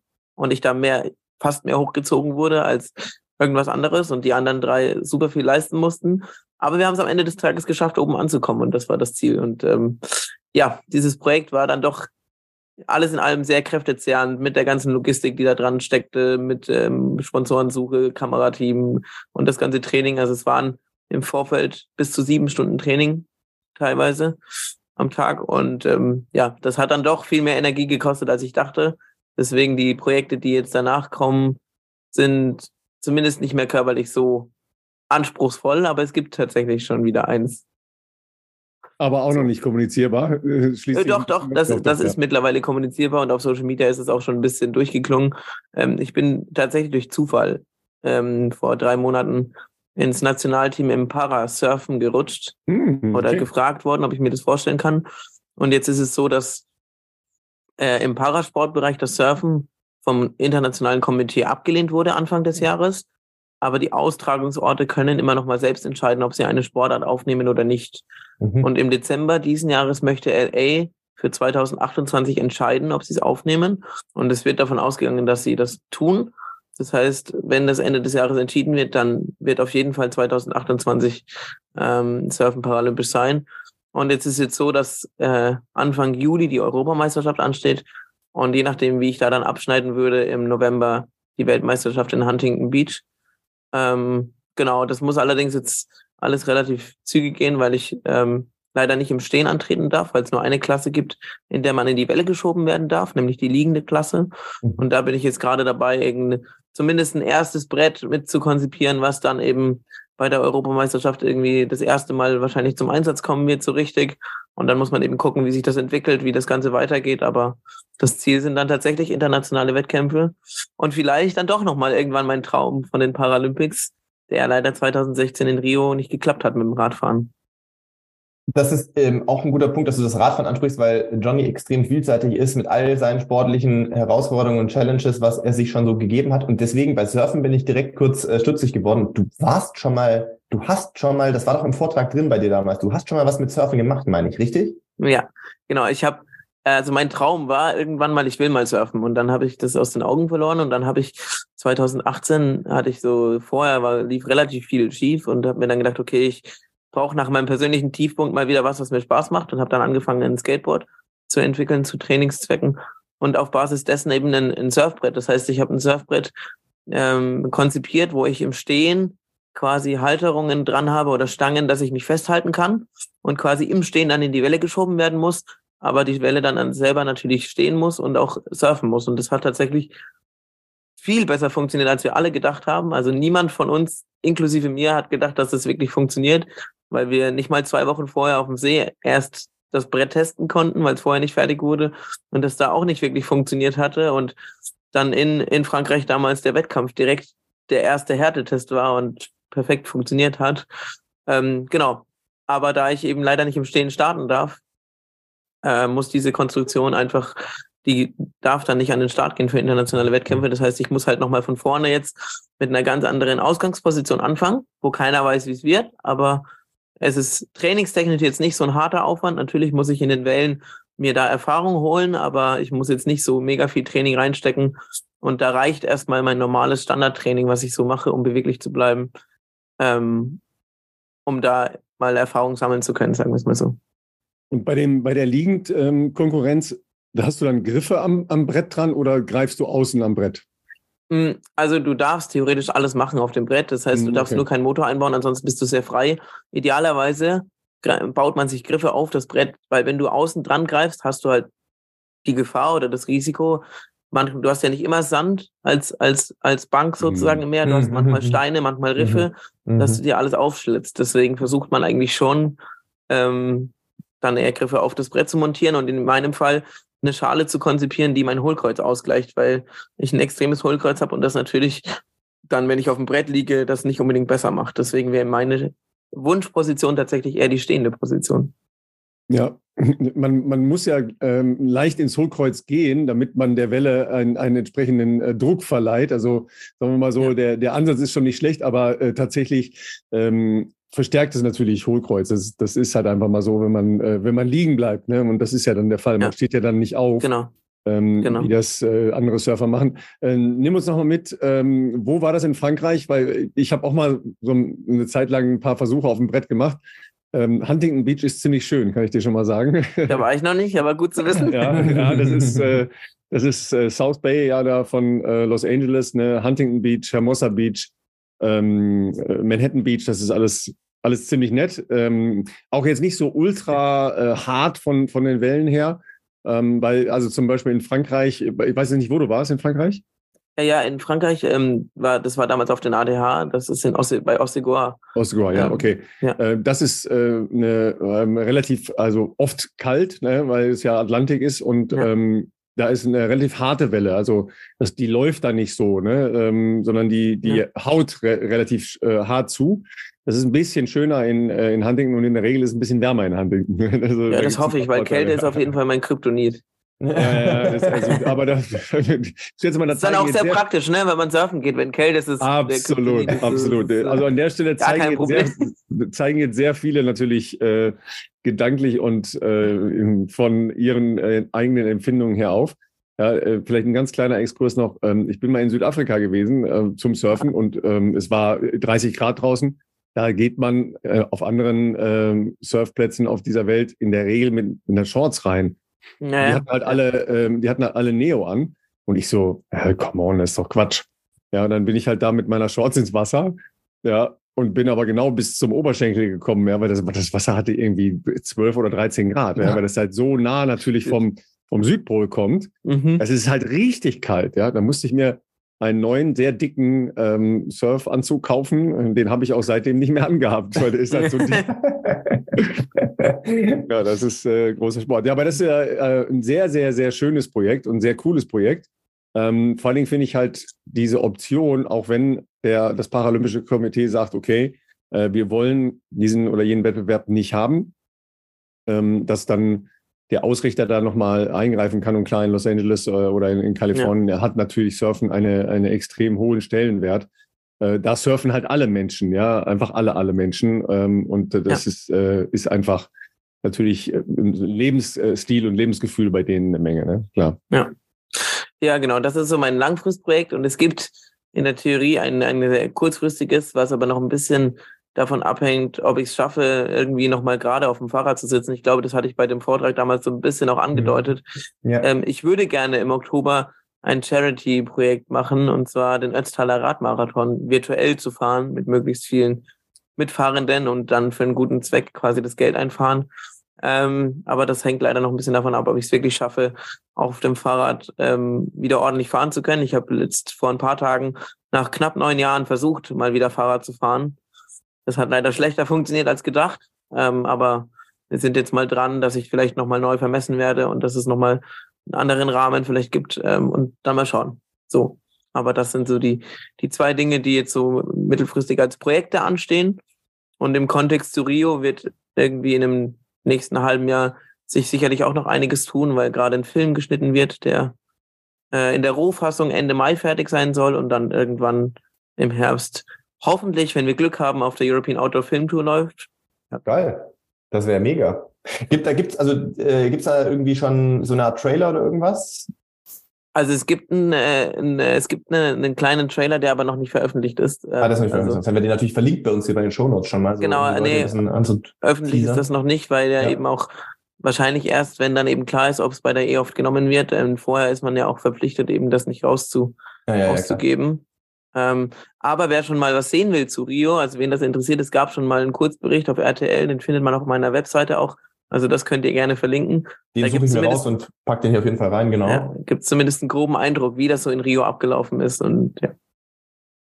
Gib uns doch mal ähm, einen, einen, kleinen Überblick über, über dein Daily Training. Also äh, was machst du, um... um Hatte ich hier äh, genau auch gerade aufgeschrieben. Ja, um, gesagt, er muss genau, uns mal um fit zu bleiben, ja, um, um, genau. um einfach also deinen Bewegungsradius äh, halt einfach zu erhalten, weil das ist ja ein äh, wesentlicher Punkt, denke ich. Und vielleicht auch noch kurz als Einschub, also ähm, nur auch damit die Leute zu Hause, die dich vielleicht noch nicht kennen, einen, ähm, einen Eindruck bekommen. Du kannst selbstständig gehen mit den... Ähm, Gehstützen, sagt man, glaube ich. Wie sagt ja, man korrekt? Gehstützen, ähm, Gehstöcke, also wie auch immer. Die, die sind ja. keine, es sind nicht diese Krücken-Dinger, sondern es sind diese äh, Stöcke mit diesen drei Beinen unten, ne? Richtig? Genau, beziehungsweise vier Füße haben sie unten. Äh, vier, ja. Entschuldigung, vier, genau, ja, ja. genau. Und ähm, an, aber das ist so, und äh, auch Rollstuhl, ne? Das ist so, ich weiß nicht, wie was im Alltag mehr über, überwiegt bei dir, aber. Ja, also im, im Alltag schon deutlich mehr der Rollstuhl, weil ich deutlich schneller vorwärts komme. Also ich kann zwar mit den Vierpunkt-Stöcken gehen, mhm. aber das ist natürlich sehr langsam und das würde überhaupt nicht äh, zeitadäquat funktionieren am, im Alltag. Deswegen bin mhm. ich schon viel im Rollstuhl unterwegs und deswegen habe ich auch Helfer, die mir eben durch den Alltag helfen, damit mhm. eben die Sachen schneller funktionieren. Und vor allem beim Training brauche ich eben auch immer viel Hilfe und auch bei allen Dingen, die so im Alltag anstehen. Deswegen ist schon mein Hauptfortbewegungsmittel leider im Alltag der Rollstuhl, aber ich bin durchaus in der Lage, kurze Strecken auch damit zu gehen, ja. Genau, und jetzt mit dem Hintergrund, dass die Leute das nur mal kurz äh, sich vergegenwärtigen, ähm, vor Rio sieben Stunden Training am Tag und so. Wie, wie sieht's aktuell aus? Was, was machst du da? Klar, wir haben gerade gehört, kürzlich auch mal wieder Radfahren äh, probiert, aber ähm, ansonsten glaube ich auch viel im, im Kraftbereich, ne? Ja, also es war vor Rio natürlich viel Krafttraining. Man muss aber fairerweise dazu sagen, mein Training war in der Vergangenheit eigentlich immer schon sehr vielseitig. Mhm. Und durch Corona ist vieles von meinem Training weggefallen. Also mhm. Ich äh, sag vielleicht mal kurz einen Satz, wie mein Trainings, wie mein Wochentrainingsplan vor Corona ausgesehen hat, was dann gerne. durch Corona passiert ist und wie er dann jetzt aussieht. Dann, Sehr gerne. Also vor Corona war das so, dass ich montags zum Beispiel war ich eine Stunde schwimmen und war dann nachmittags nochmal mit einer speziellen Konstruktion eine Stunde auf dem Laufband. Dienstags war ich wieder schwimmen, hatte dann mittags so von den drei Trainingsgeräten, die ich habe, die sitzende Variante im Einsatz und war dann nachmittags nochmal eine Stunde jeweils auf der, auf der stehenden Variante. Mittwoch früh hatte ich dann Krafttraining für zwei Stunden, äh, war dann schwimmen und war nachmittags auf der liegenden Variante für mindestens eine Stunde. Ähm, donnerstags ist dann ähnlich wie dienstags, außer dass nachmittags Klettern drin war. Und äh, freitags ähm, ist ähnlich wie, wie Montag auch gewesen, beziehungsweise mit Schwimmen und dann eben nochmal eines von diesen Trainingsgeräten nachmittags. Das heißt im Durchschnitt. Und Samstag und Sonntag war es dann entweder Schwimmen oder eines von den zwei Trainingsgeräten nochmal. Das heißt, am Ende des Tages war es, ist es jeden Tag so drei bis vier Stunden Training plus Dehnen äh, und möglichst vielseitig eben vom Laufband über Krafttraining hin zum Klettern bis zum Radfahren und ja.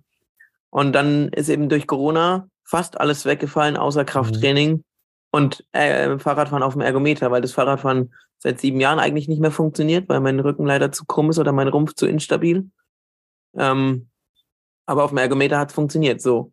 Und eine Zeit lang ging das gut, aber irgendwann merkt man natürlich, dass das nicht mehr so gut geht. Und ähm, vor Rio habe ich das nicht wirklich gemerkt, weil ich durch dieses viele Krafttraining für Rio, das irgendwie sich alles gehalten hat. Und dann habe ich nach Rio jetzt wieder angefangen, mich mehr um meine Beweglichkeit, um meine generelle körperliche Alltagsfitness zu kümmern und habe erstmal festgestellt, oh hoppla, es geht ganz schön rapide rückwärts. Also in den letzten Monaten ist es rapide schlechter geworden äh, weil ich eben diese Trainingsgeräte nicht nutzen kann, weil ich äh, aktuell keinen Platz dafür habe. Das ändert sich jetzt in den nächsten Tagen hoffentlich oder in der nächsten Woche, dass ich jetzt einen Platz gefunden habe in Köln, wo ich die relativ nah an meiner Umgebung irgendwie wieder unterbringen und auch nutzen kann. Und dann wird es auch wieder besser werden. Aber ja, wie ihr seht, ist mein Training schon relativ vielseitig gestaltet und meistens aber eben so, dass es die, meine Fehlhaltung ausgleicht. Und das Krasse, was das Training so schwierig manchmal macht, ist, dass ich eigentlich immer über die Belastungsgrenze gehen muss oder über die Leistungsgrenze, um einen Benefit gegen die Spastik zu haben. Das heißt, mhm. erstmal muss ich mich so in eine anatomisch normale Position zwingen, sei es mit Autospanngurten oder irgendwelche Helfer, die mir irgendwo hintreten, irgendwo ziehen. Und dann ist eben das Wichtige, wenn ich dann die Bewegung normal ausführen kann oder das Training auf dem Laufband, auf dem Fahrrad oder beim Krafttraining oder wo auch immer, eben über die Belastungsgrenze zu gehen, weil erst wenn die Muskulatur quasi müde ist, dann ist auch die Spastik müde und kann nicht mehr dagegen spannen. Das heißt, all, alles, was ich dann noch draufsetze, ist das, was einen langanhaltenden Benefit gegen die Spastik hat. Das ist total interessant, weil äh, du das auch eben in besagtem Vortrag damals bei Adidas ähm, so erklärt hast. Und da, also das, da habe ich noch nie drüber nachgedacht, klar, weil man irgendwie damit auch noch nicht äh, irgendwie konfrontiert war, darüber nachzudenken. Du hast ja eingangs ja auch gesagt, du hast den dreifach höheren Muskeltonus, wie, wie, ich sage jetzt mal, normal wäre sozusagen. Also ja. dementsprechend kontrahieren die Muskeln halt äh, dann auch unkontrolliert und, und führen eben zu diesen, äh, zu diesen Spastiken. Und um dem entgegenzuwirken, also nicht nur, wie du schon gesagt hast, um dein ähm, allgemeines äh, Wohlbefinden oder, oder ähm, ähm gegen die, gegen die, wie soll ich sagen, dass der Rücken nicht schlechter wird. Nicht nur dafür machst du letztlich deine Übungen, egal ob Mobilität oder Kraft oder äh, was auch immer, ähm, sondern eben auch, um so eine komplette äh, muskuläre Ermüdung quasi zu erzeugen, um auch diese äh, ähm, ja spastigen Ausschalten ist vielleicht der falsche Begriff, aber doch das so passt der, schon, das passt in, schon, weil ich habe sie im Endeffekt nicht. Also ja. ich habe keine keine unkontrollierten Zuckungen. Ich habe eine zu Spannung in meinen Gliedmaßen, aber ich habe keine unkontrollierten Zuckungen, wie es normalerweise der Fall wäre. Genau. Und das ist einfach durch das ganze Training. Also das war schon richtig ausgedrückt.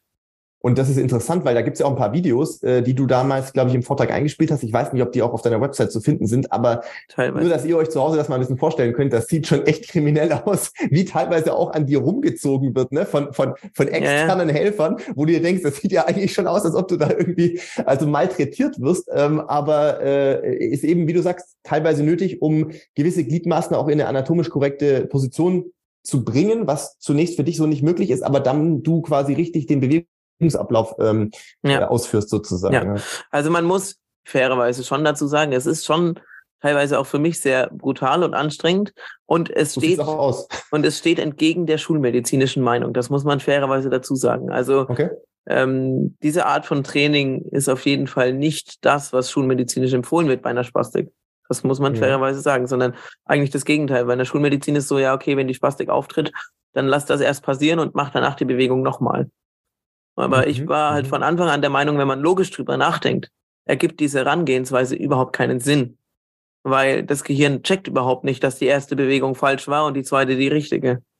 Mhm. Und natürlich ist es eine brutale Methode, weil am Ende des Tages, jetzt nur als Beispiel, wenn es zum Beispiel den meinen Unterarm nach oben ziehen wollen würde, mhm. dann wäre meine Herangehensweise, ihn so lange festhalten, bis er aufhört, dagegen zu spannen. Und das ist natürlich ziemlich brutal teilweise, weil die Spannung schon hoch sein kann. Aber das ist genau das, was am Ende des Tages einfach ähm, am besten funktioniert hat. Und rückblickend muss ich sagen, sind meine Eltern und auch ich damit nicht schlecht gefahren, weil ich kann deutlich mehr als normalerweise der Standard wäre. Und da bin ich dann auch froh drum, weil am Ende ist es für mich halt Lebensqualität, die ich mir dadurch erkaufe. Nimm uns nochmal eben mit, ähm, weil das Atmen ja auch logischerweise durch Muskeln passiert. Ähm, wie ist da dein, dein Stand? Wie, wie ähm, ähm, arbeiten diese Muskeln? Das sind ja immer so ein bisschen unterschiedliche Muskeln, ne? Also weil auch der Herz, äh, Herzmuskel ist ja ein Muskel, ja, oder äh, Stimmbänder sind ja. letztlich Muskeln, ja. Ähm, also welche äh, Muskeln sind tatsächlich davon betroffen und, und wie stark äußert sich das gerade, was jetzt Atmen und solche Sachen angeht? Das ist eine interessante Frage, die wurde ich tatsächlich noch nie gefragt. Ähm, also auf so Muskeln wie das Herz geht's nicht. Ähm, es geht auf so Muskeln wie die Blase, das kann man aber natürlich auch trainieren. Ähm, äh, und Lunge glaube ich nicht. Kann natürlich sein, aufgrund von anatomischen Begebenheiten, aber grundsätzlich habe ich lungenvolumentechnisch da keine Probleme. Das heißt, es sind schon eher die, die, die Skelettmuskeln, die da hauptsächlich davon betroffen sind, aber sowas wie Stimmbänder natürlich schon auch.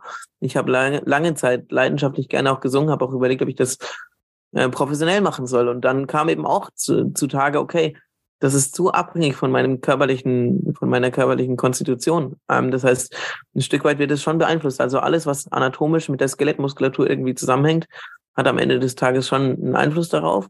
Aber so Muskulaturen wie das Herz und die Lunge sind davon glücklicherweise nicht betroffen. Zumindest bei mir.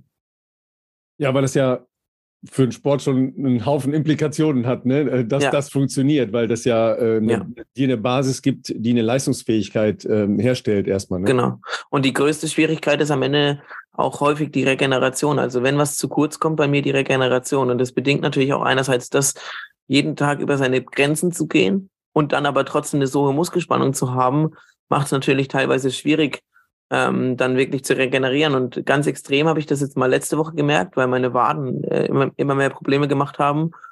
An den zwei, drei Tagen, wo dann mal sich intensiv auch physiotherapeutisch um meine Waden gekümmert wurde, habe ich viel schneller und viel besser regeneriert. Das heißt, ähm, das hat mir auch nochmal gezeigt, wie wichtig dann solche Trainingsgeräte sind, wie die drei, die natürlich einerseits mich beweglich halten, aber die vor allem die Spastik generell ein bisschen reduzieren, weil sie am Nervensystem ansetzen. Und dann sind so Dinge natürlich elementar. Und dann lernt man auch nochmal mehr schätzen, warum der Sport einfach wirklich für mich auch meine Medizin und meine Freiheit im Endeffekt ist, weil es mir genau das zurückgibt, die Freiheit, mein Leben eigentlich so leben zu können, wie ich es möchte. Weil für mich gibt es halt nichts, was nicht geht. Ähm, Johnny, nimm uns mal kurz mit. Ähm, wie alt bist du? Du bist ein paar Jahre jünger, glaube ich, als ich, ne? Naja, ich bin äh, vor nicht allzu langer Zeit 34 geworden. Genau, also ich bin 35, insofern sind wir fast gleich alt. Ähm, es ist wahrscheinlich schwer, irgendwelche Art von Parallelen zu ziehen, weil auch damals, ich habe damals sehr aufmerksam gelauscht, ähm, hast du ja gesagt, bei diesem Vortrag, ähm, dass diese Art der Spastik, die du hast, ist, glaube ich, äh, Tetraspastik, glaube ich, genannt, richtig?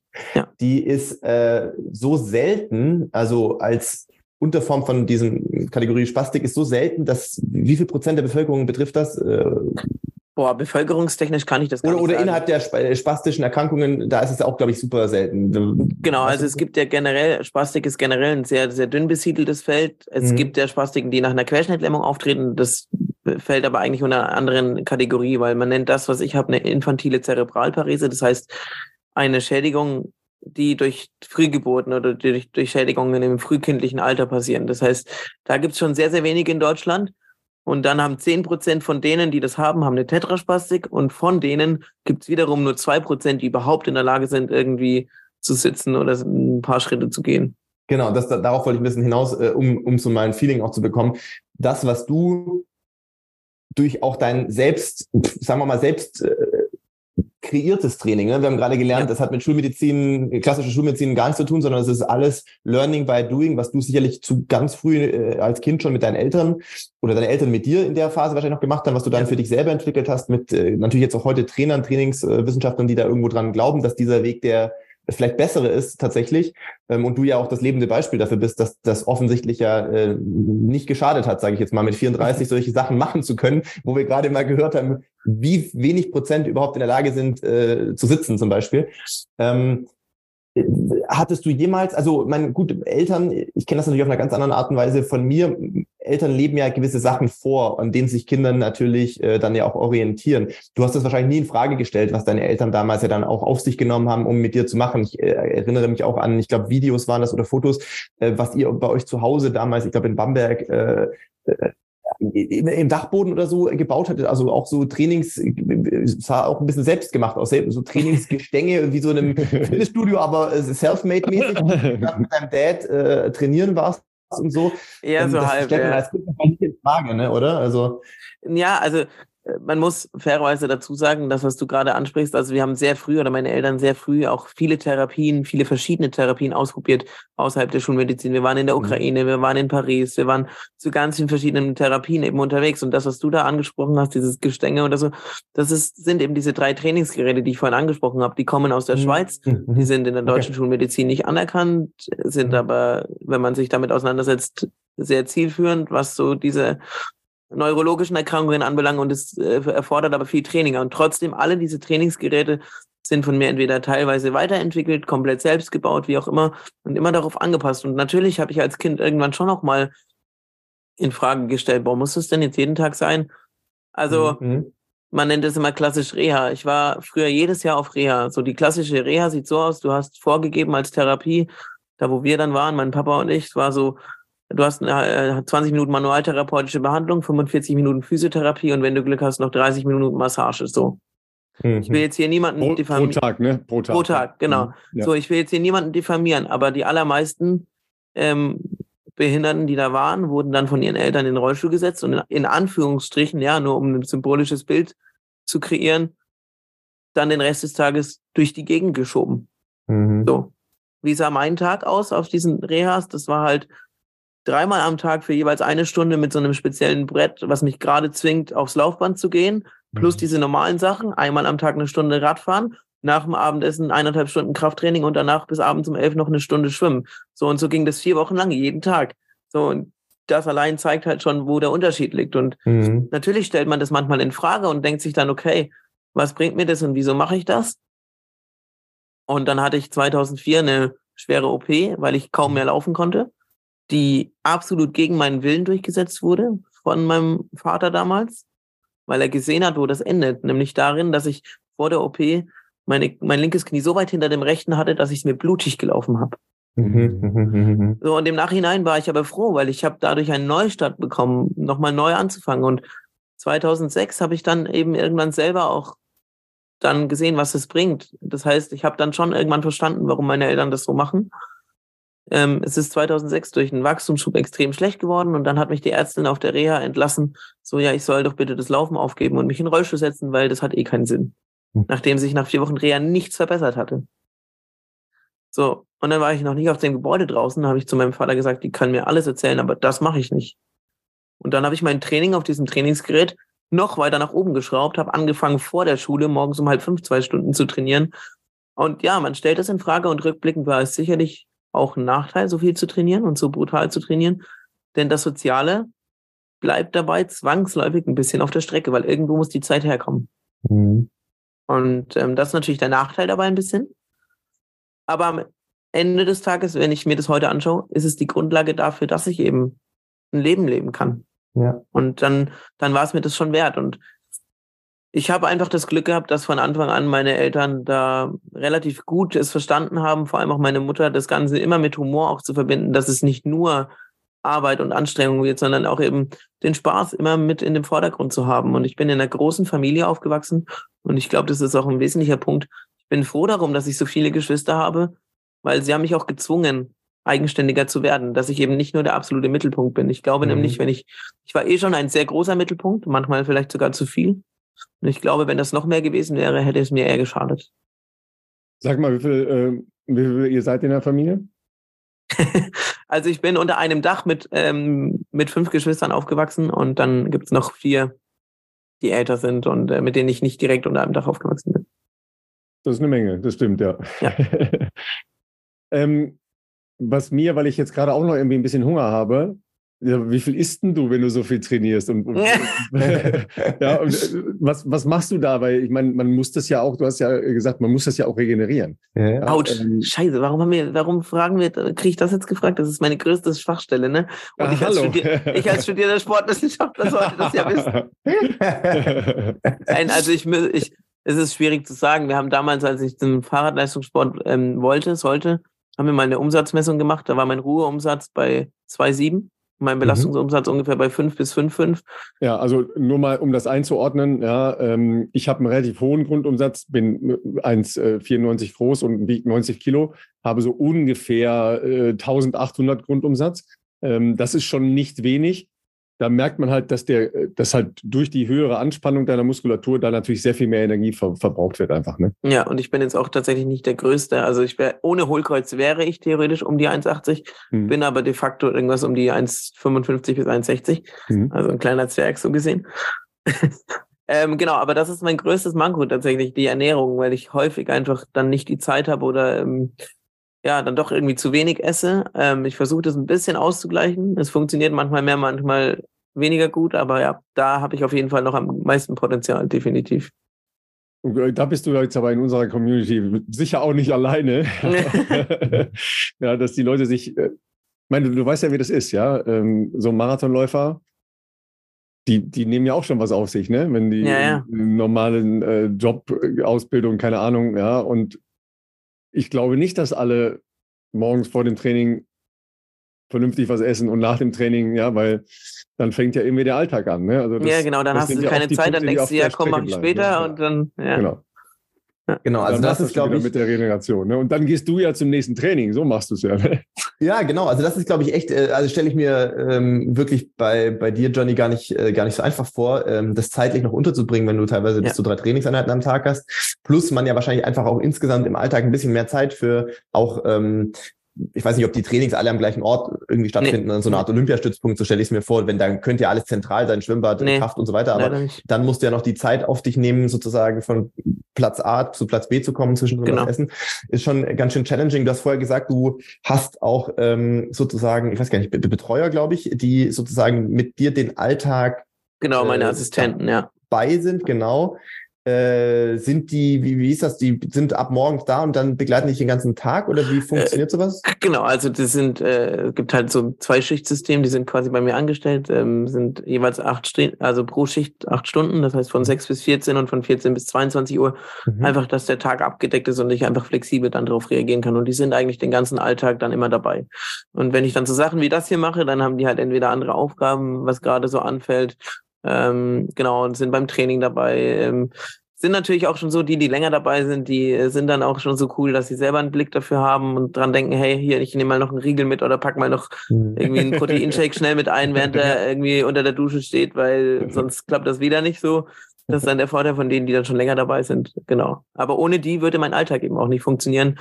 Sei es jetzt, wenn ich unterwegs bin zu Vorträgen oder wenn ich eben zum Training muss oder. Und du bist viel unterwegs. Das muss man ja wirklich mal sagen. Also folgt Johnny. Äh, wir werden auch Johnnys Insta-Profil natürlich noch bei den Show Notes verlinken. Folgt gerne mal Johnny. Ähm, und da kriegt ihr einen ganz guten Einblick. Ähm, das ist cool, dass du das so teilst, was du trainierst, wie du trainierst, ähm, was für Projekte du machst. Du hast jetzt kürzlich auch ein Buch geschrieben letzten Herbst äh, und veröffentlicht. Du bist viel unterwegs für Vorträge und auch Lesungen warst du jetzt, glaube ich, sehr viel unterwegs. Ja. Also du bist jetzt nicht, ähm, nicht, dass ihr jetzt den Eindruck bekommt, dein Lebensalltag spielt sich nur in Köln ab zwischen Wohnung und äh, den Trainingsstätten, sondern ähm, so wie du das ja auch ganz gut geschildert hast, du lebst ja dein Leben auch. Also du bist auch echt viel äh, on the road. Äh, und ja. da, äh, glaube ich, äh, du hast auch manchmal, das finde ich aber auch immer cool, wie du das machst, weist ja auch mal darauf hin, dass halt in Deutschland auch nach wie vor im 21. Jahrhundert bei weitem nicht alles barrierefrei ist, wenn man mit irgendwie öffentlichen Verkehrsmitteln unterwegs ist. Ja. Ähm, also genau, du bist viel unterwegs und da sind die natürlich auch ähm, deine, deine ähm, Assistenten dann wahrscheinlich häufig mit dabei, ja. ja. ja. Ja, auf jeden Fall. Also ohne die würde das auch gar nicht so, so smooth funktionieren. Und ähm, jetzt ging es ja um das Training vorhin zum Beispiel. Natürlich sind mhm. solche Dinge teilweise auch Training, ja. Wenn ich dann unterwegs bin, dann habe ich nicht meine drei bis vier Stunden Training, aber dann trainiere mhm. ich halt vor. So manchmal mache ich es dann so, dass ich extra am Tag, bevor ich unterwegs bin, mich so richtig abschieße, weil ich dann weiß, okay, das trägt dann so ein bisschen den nächsten Tag. Und mhm. wenn ich dann unterwegs bin, irgendwie Treppen laufe und so, ist das ja auch alles Training. Es ist ja andere Art von Training, aber alles irgendwie Bewegung. Und ja. gestern zum Beispiel war ich auch unterwegs in Köln, dann ging halt ein Aufzug nicht, ja. Dann habe ich noch das Glück, dann laufe ich halt die Treppen, wenn ich eine Hand kriege. So ein anderer geht, kann das ja nicht. Deswegen, aber das ist dann am Ende auch alles Training. Und ich bin gern unterwegs. Also ich, ich bin überhaupt kein, äh, ich nenne es jetzt mal so, äh, Stubenhocker oder der am, der am, am mhm. Schreibtischstuhl festklebt. Also ich bin lieber äh, fünf Tage die Woche unterwegs und beim Training und von A nach B, als irgendwie nur an einer Stelle zu kleben. Äh, mhm. Bin auch, wenn es die Zeit noch erlaubt, gerne ab, ab und zu mal äh, feiern und unterwegs. Also ich, ja, ich bin einfach so und äh, ich hoffe, ich bleibe das auch noch lange. Ähm, sag noch mal kurz, deine äh, Assistenten, sind das äh, Zivis oder sind das Leute mit einer speziellen Ausbildung? Ähm, wo kommen die her? Äh, früher waren es ja Zivis, mhm. Äh, heute gibt es ja nicht mehr. Es sind einfach Leute, die die ich mir suche. Das heißt, die müssen gar keine spezielle Ausbildung haben. Mir ist sogar mhm. lieber, wenn die Leute einfach nur cool drauf sind und ein bisschen mitdenken. Ähm, aber auch das ist zum Beispiel was. Das ist aber schon ein hohes Kriterium, ne? ja, das stimmt, ja. Aber nein, nein, man braucht keine spezielle Ausbildung. So ist alles mhm. entspannt. Die meisten sind Studenten. Aber auch das ist seit äh, fünf Jahren extrem schwer geworden, überhaupt Leute zu finden, die das machen, obwohl es ein bezahlter Job ist.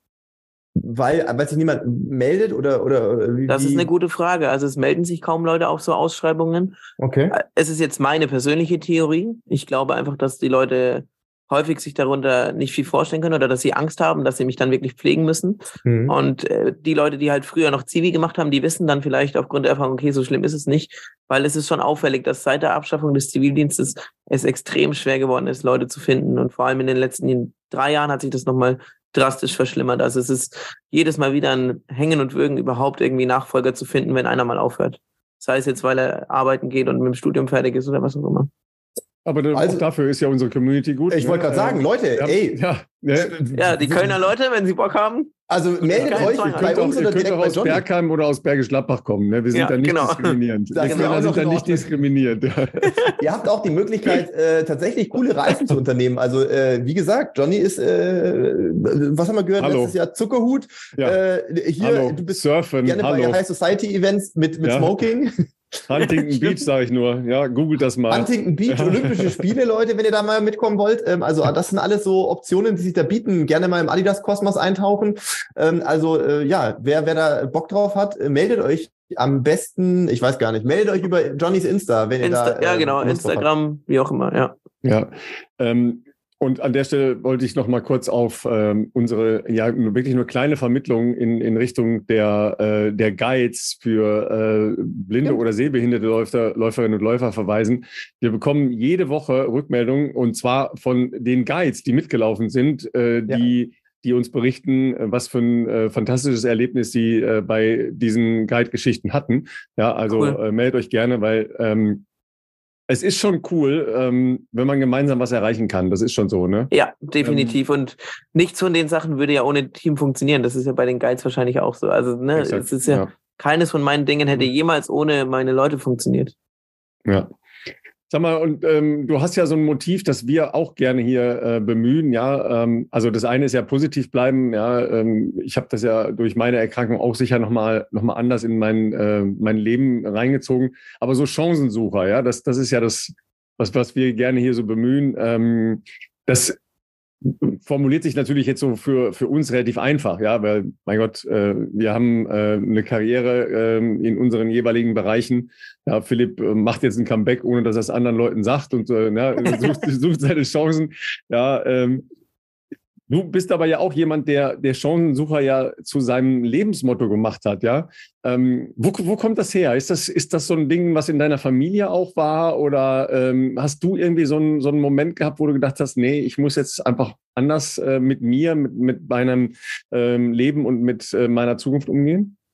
Das ist eine interessante Frage. Ähm, ich, ich würde sagen zwei Dinge. Einerseits hat meine Familie mir das natürlich vorgelebt, gerade in den ersten Jahren immer weiterzumachen, nie aufzuhören, nie stehen zu bleiben, immer wieder nach neuen Wegen zu suchen, denn sonst ne, einfach gerade durch die ganzen verschiedenen Therapien häufig waren das dann waren es dann kleine kleinste Strohhalme, an denen man versucht hat, sich festzuhalten sozusagen.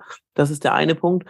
Und tatsächlich gab es für mich selber irgendwann einen sehr großen Punkt, äh, wo ich nochmal gesagt habe, okay, so geht's halt nicht weiter. Also es ist ähm, es hört sich ja alles bisher so toll an, ja, das ist so alles so straight immer geradeaus läuft und immer erfolgreicher wird so bei mir. Das, so hat sich das ja jetzt gerade mehr oder weniger angehört. Dem war aber nicht so. Also es, ich hatte Ich habe Sportwissenschaften studiert in München und Australien, habe insgesamt ähm, drei abgeschlossene Studiengänge, habe ähm, Berufserfahrung in der Bundesliga etc.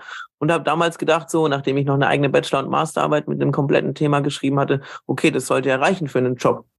Irgendwie im Kontext zu Sportwissenschaften, äh, Gesundheitswissenschaften, ent technische Entwicklungen, weil ich da eher auch schon immer viel bewandert war und mich sehr vielseitig versucht habe zu interessieren. So und 900 Bewerbungen habe ich geschrieben und bin überall abgelehnt worden wegen meiner Behinderung, bevor man mich mal zum Bewerbungsgespräch eingeladen hat. Obwohl ich eben Auslandsjahr, Bundesliga-Erfahrung etc. hatte, äh, Studiengang beim DFB etc. Also jetzt nicht unbedingt so, dass man sagen würde, okay, ich habe einfach zu wenig Qualifikation. Und in dem Zeitraum war es einfach so, dass auch über Jahre meine körperliche Verfassung immer schlechter wurde, also so über vier, fünf Jahre, egal was ich versucht habe.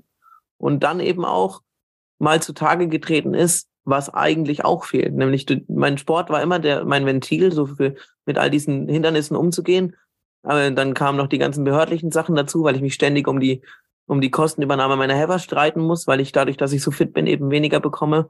Ähm, und all diese Dinge. Und dann ist mir mal bewusst geworden, okay, wenn der Sport plötzlich fehlt oder nicht mehr so gut funktioniert, wie sozial isoliert man dann doch in Deutschland ist, obwohl ich jetzt nicht sagen würde, dass ich unkommunikativ bin. Und am Ende hat die Summe aus diesen ganzen Sachen dann war es noch so, dass ich bei einem Startup in Berlin einen Job hatte, offiziell als Head of Innovations und über, für zehn Monate nicht bezahlt wurde, obwohl ich einen Arbeitsvertrag hatte. Und das hat in der Summe dann irgendwann dazu geführt, dass ich an dem Punkt war, wo ich gesagt habe, ey, kein Bock mehr aufs Leben.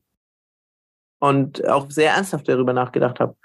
Und es hört sich jetzt dramatisch an und ich kann da aber sehr offen drüber reden, weil ähm, ich dann selbst mich da versucht habe, wieder rauszuziehen, weil mir klar war, wenn ich das professionell mit Hilfe in Anspruch nehme, schade ich mir wieder auf dem Arbeitsmarkt und habe dann gesagt, okay, es muss sich eben was ändern.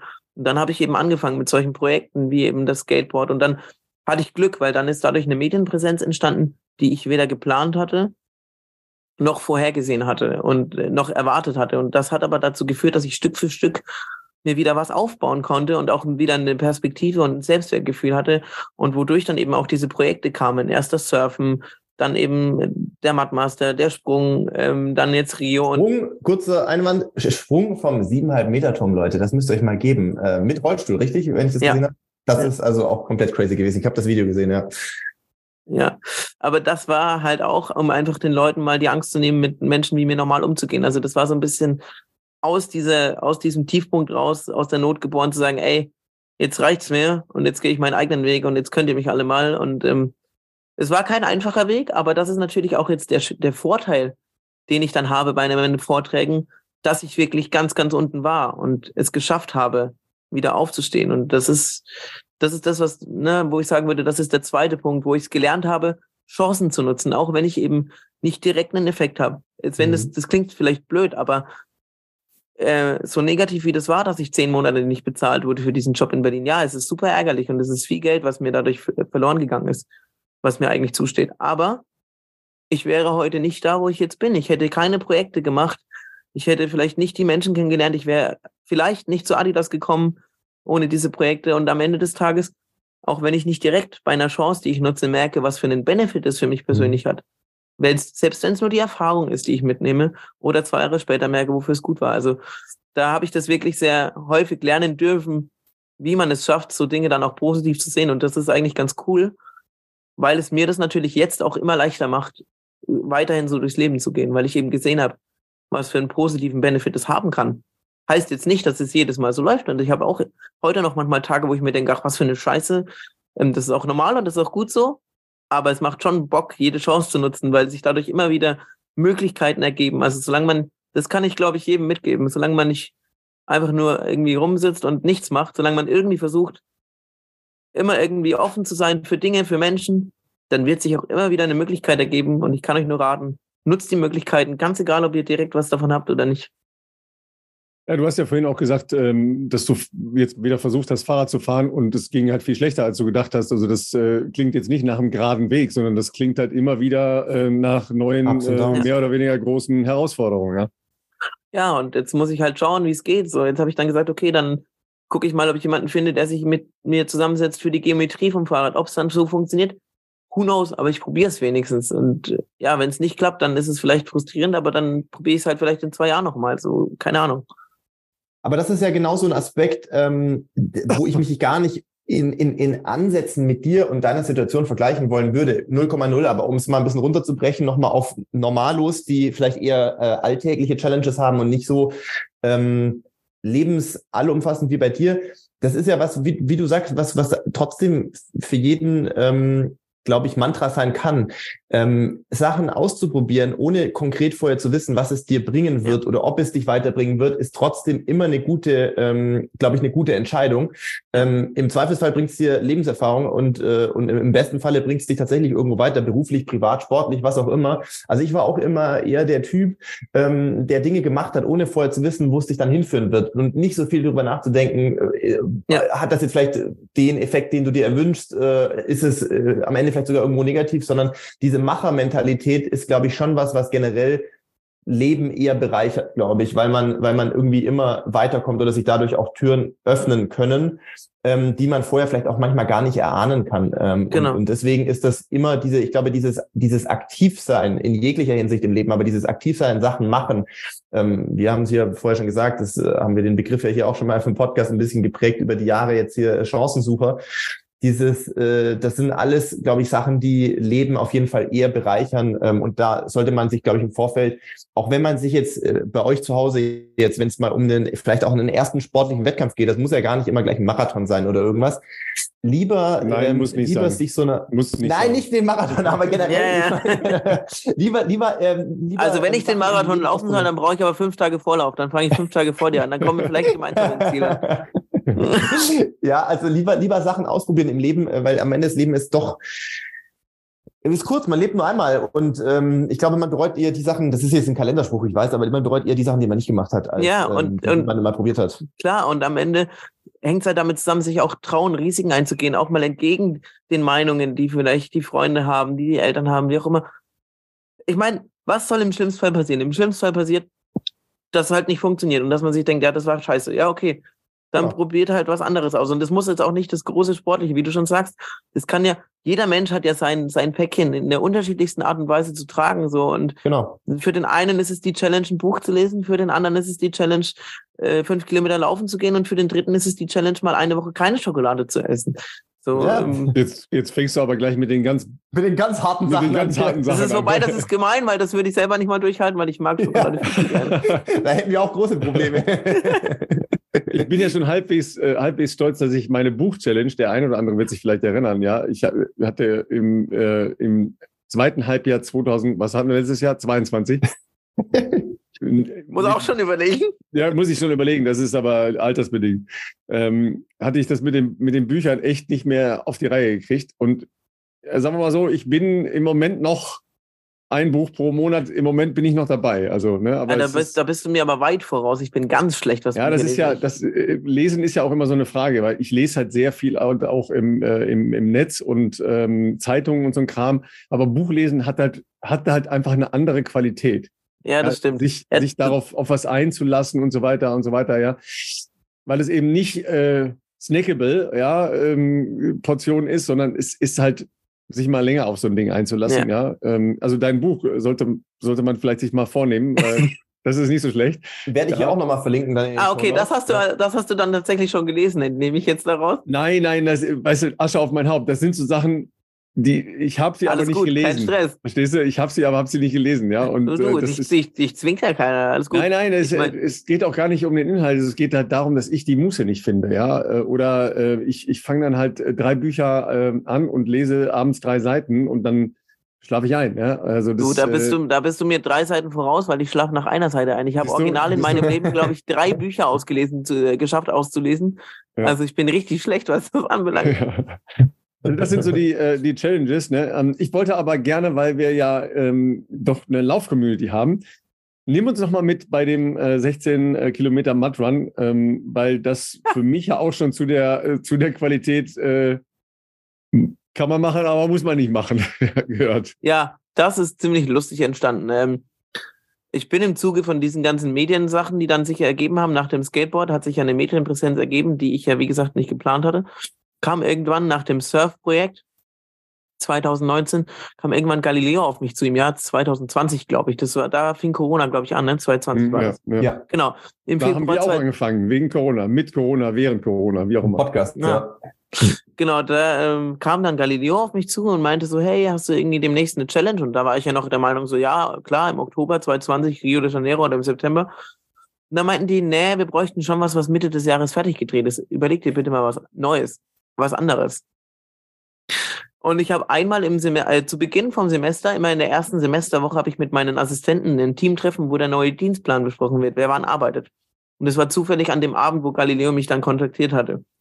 Und dann saßen wir da abends, haben den Dienstplan besprochen und dann meinte ich so, ey Leute, ich brauche irgendeine Schnapsidee, irgendwas, was ich bis Mitte Juni umsetzen kann und ich muss das bis in vier Tagen wissen. Dann kam, und dann kam einer so völlig random um die Ecke, der meinte das gar nicht wirklich ernst und meinte so, er lauft doch so einen komischen Hindernislauf da durch den Matsch, die sind doch gerade voll in. so, und äh, dummerweise tick ich halt so. Ich habe da eine Minute drüber nachgedacht. Ich so, ja, das ist eine geile Idee. Das kann schon bestimmt irgendwie gehen. Da brauche ich Leute, die mir helfen. So und ja, und damit war die Idee geboren. Und dann, ja, dann hatten wir ein Team von äh, sechs Jungs. Ähm, haben uns gesagt, okay, 16 Kilometer, habe ich mir halt überlegt, wie kann das gehen? Da dachte ich mir, na gut, 500 Meter jeweils an der Hand, links, einer hält mich links, der andere rechts, 500 Meter laufen, so kriege ich schon hin. Wird zwar anstrengend für die Jungs, aber okay. Und dann müssen sie mich ungefähr 1,5 Kilometer auf den Schultern tragen, wie beim Militär, also wie so ein Schweinchen. Äh, und dann laufe ich halt wieder meine 500 Meter und das Ganze irgendwie ein paar Mal und dann haben wir die 16 Kilometer durch und die Hindernisse zwischendrin müssen wir halt zusammen schaffen. Am Ende des Tages hat es arschlang gedauert, es war arschkalt, aber es hat funktioniert, es hat ultra viel Bock gemacht. Geil. Ja, Teamwork, ne? Makes the dream ja. work, oder wie heißt es immer, ne? Ja. ja, absolut. Also es war richtig viel Spaß. Also die Jungs hatten auch alle Spaß. Ich weiß noch, ich habe einmal einen äh, Batzen Schlamm ins Gesicht bekommen, weil sie einfach Bock drauf hatten, aber das gehört dazu und das kann ich kann jedem nur empfehlen, macht mal so einen Lauf mit. Es ist auch scheißegal, wie gut man laufen kann. Es macht richtig viel Spaß. Macht mit ein paar Leuten so einen Lauf, das ist richtig witzig. Aber es ist in der Regel nichts für Leute, die, äh, die mit Kälteprobleme haben, ne? Weil komischerweise ist das ja oft irgendwie mit so komischen Eis Becken und so einem Quatsch, ne? Ja, auch, aber das Ding ist tatsächlich, wir wollten es ursprünglich in Deutschland machen und in, in dem Wochenende, wo wir es machen wollten in Deutschland, hatten wir 25 Grad Außentemperatur. Mhm. Und dann mussten wir aber wegen Corona, wurde das abgesagt und wir sind ah, eine Woche später nach Holland und dann hatten wir 7 Grad und Regen. Ah. Also normalerweise, wenn man sich die im Sommer aussucht, dann ist es jetzt nicht so kalt. Einmal für eine Sekunde in so ein kaltes Becken springen, das geht schon. Sagt der, der mit Kälte nicht klarkommt. Genau, ja, geht schon. geht schon. Ich hatte, ich hatte, ich hatte auch ein Neoprenunterteil an, muss ich gestehen. Ja, das, äh, da muss man schon, äh, ein paar Überlegungen muss man schon machen. Ne?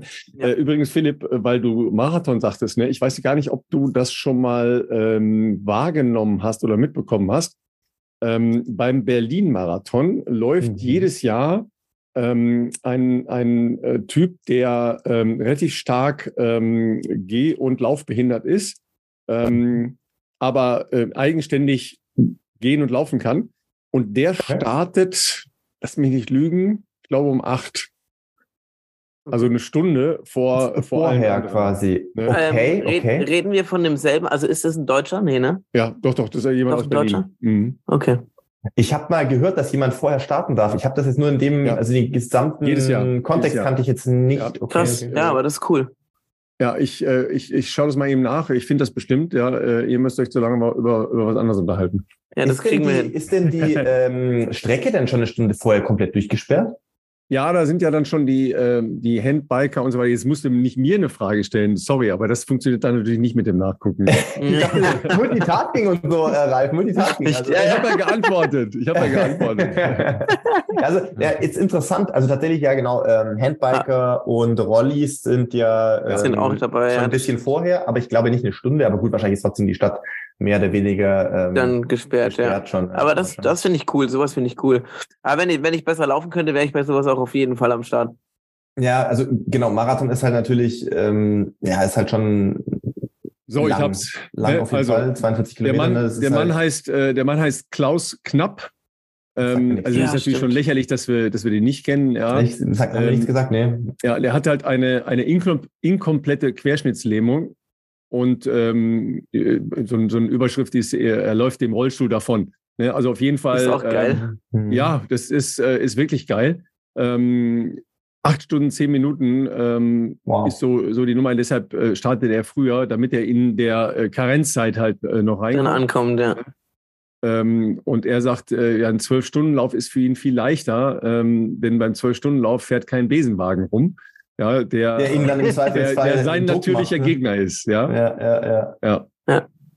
Ja, also, also, also Klaus Knapp, Hut ab, großer Respekt, mal drauf, wie gesagt, 42 mal drauf, Kilometer. Jeder, jedes Jahr beim Berlin-Marathon ähm, als Erster auf der Strecke ähm, einfach ein, ein Riesentyp. Ähm, Geil. Ja, äh, ja, also Spirit äh, sehr ähnlich wie bei dir, Tolly, ne, würde ich sagen. Ja, aber sowas finde ich halt mega geil und es sollte viel mehr äh, solche Leute geben und vor allem sollte es viel mehr Leute geben, die sowas einfach auch dann äh, teilen, weil also es ist fast peinlich, dass ich ihn nicht kannte bis gerade eben.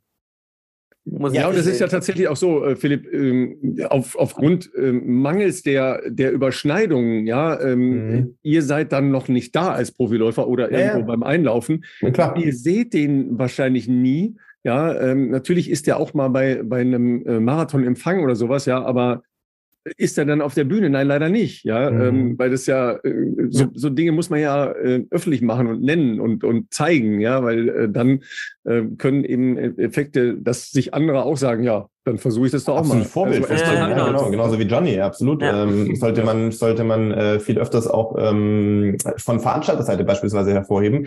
Ich bin ganz bei dir, wenn Start ungefähr 8 Uhr ist, da sind wir tatsächlich gerade erst dabei im Hotel sozusagen aufzubrechen. Oder ist bei uns der Sammlungspunkt sozusagen, bevor wir dann alle gemeinsam Richtung ähm, Startlinie transferiert werden. Von ja. dem her ähm, Asche auf mein Haupt, aber dementsprechend habe ich das so vor Ort, obwohl man ja dann da trotzdem dann Ja, ist, aber wie auch, ne? Du läufst dann an ihm vorbei und in dem Moment ja. registrierst du eh nicht, wer läuft da jetzt genau. Und genau, genau, also das genau. ist ja und äh, das ist ja ähnlich wie diese Diskussion. Ich bin immer noch jemand, ich plädiere, würde dafür plädieren, dass man Paralympics und Olympische Spiele zusammenlegt.